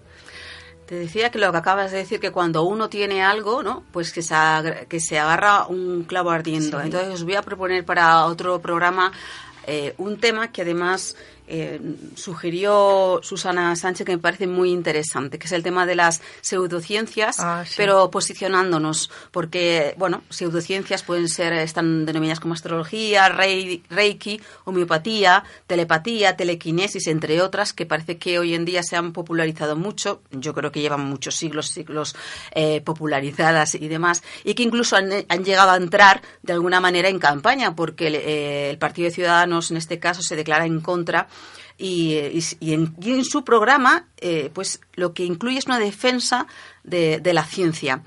A mí me parece curioso, ya para terminar, cómo. mm, Sabéis que la palabra bruja quiere decir eh, mujer eh, eh, sabia, Porque al final las brujas eran mujeres que tenían el, el saber de la naturaleza, de las plantas, del poder que, tenían un poco, pues eh, todo lo que eran los, eh, pues eso, podían hacer los brebajes, que los brebajes al final, pues lo que eran- era, era medicina de la naturaleza, ¿no? Y hace muy poco, hace un año, pues una, una mujer que se considera bruja decía, la caza de brujas llegará otra vez, porque el sistema rechaza a las personas libres y la brujería es libertad.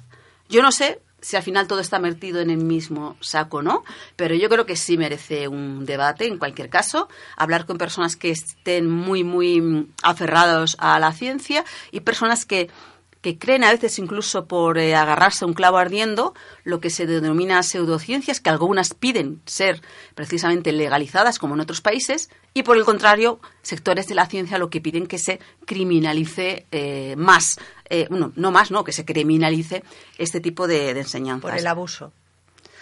Vamos a debatirlo en otro programa que yo creo que que yo creo que tiene. Os agradezco a todas que hayáis venido, mis brujas sabias. ¿Es? ¿Consideráis un poco brujas? Es, es un honor, yo sí, sí, yo soy bruja. Un honor.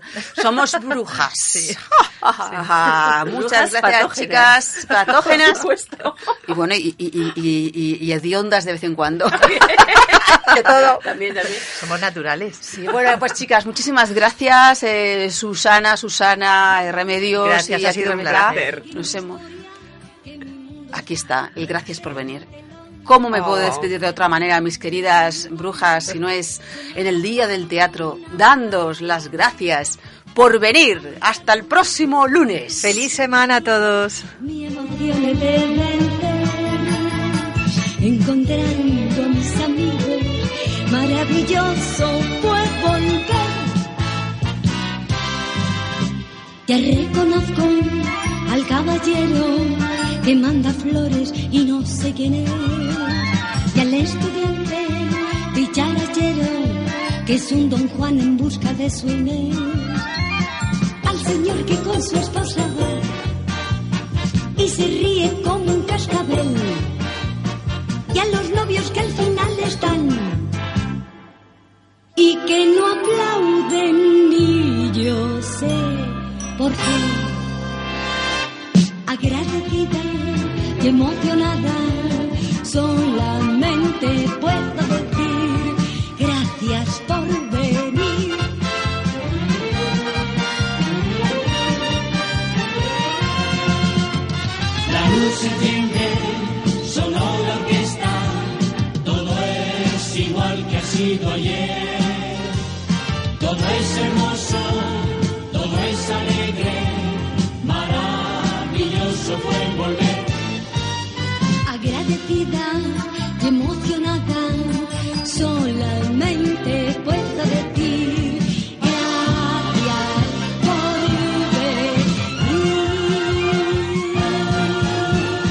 Amigos, todo es posible en Plus Radio. A ver, chicas, ¿qué tenemos para este jueves? Yo he cerrado una entrevista con Donald Trump. Confirmada la intervención telefónica con su santidad el Papa.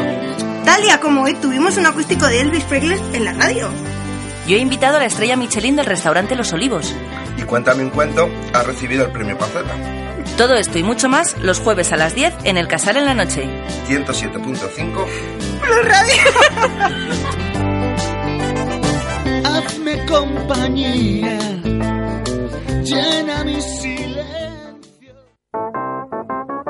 La Campiña, tu revista mensual con toda la información del Casar y la Campiña Baja. Noticias, reportajes, cultura, La Campiña en papel en establecimientos habituales y en la red lacampina.es. Síguenos también en Facebook en Joaquín La Campiña.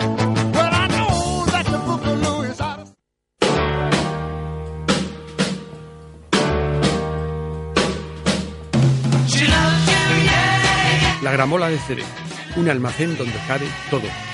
Los discos importantes, los que marcaron tu época. O los que por cualquier razón te importan.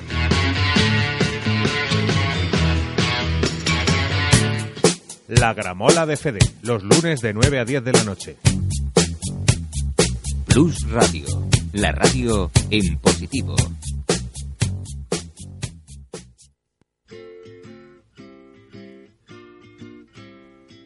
rain are falling on my head. Nos patina por la calva. Estaba escuchando dos de las tres conversaciones simultáneas. Ah, vale, vale.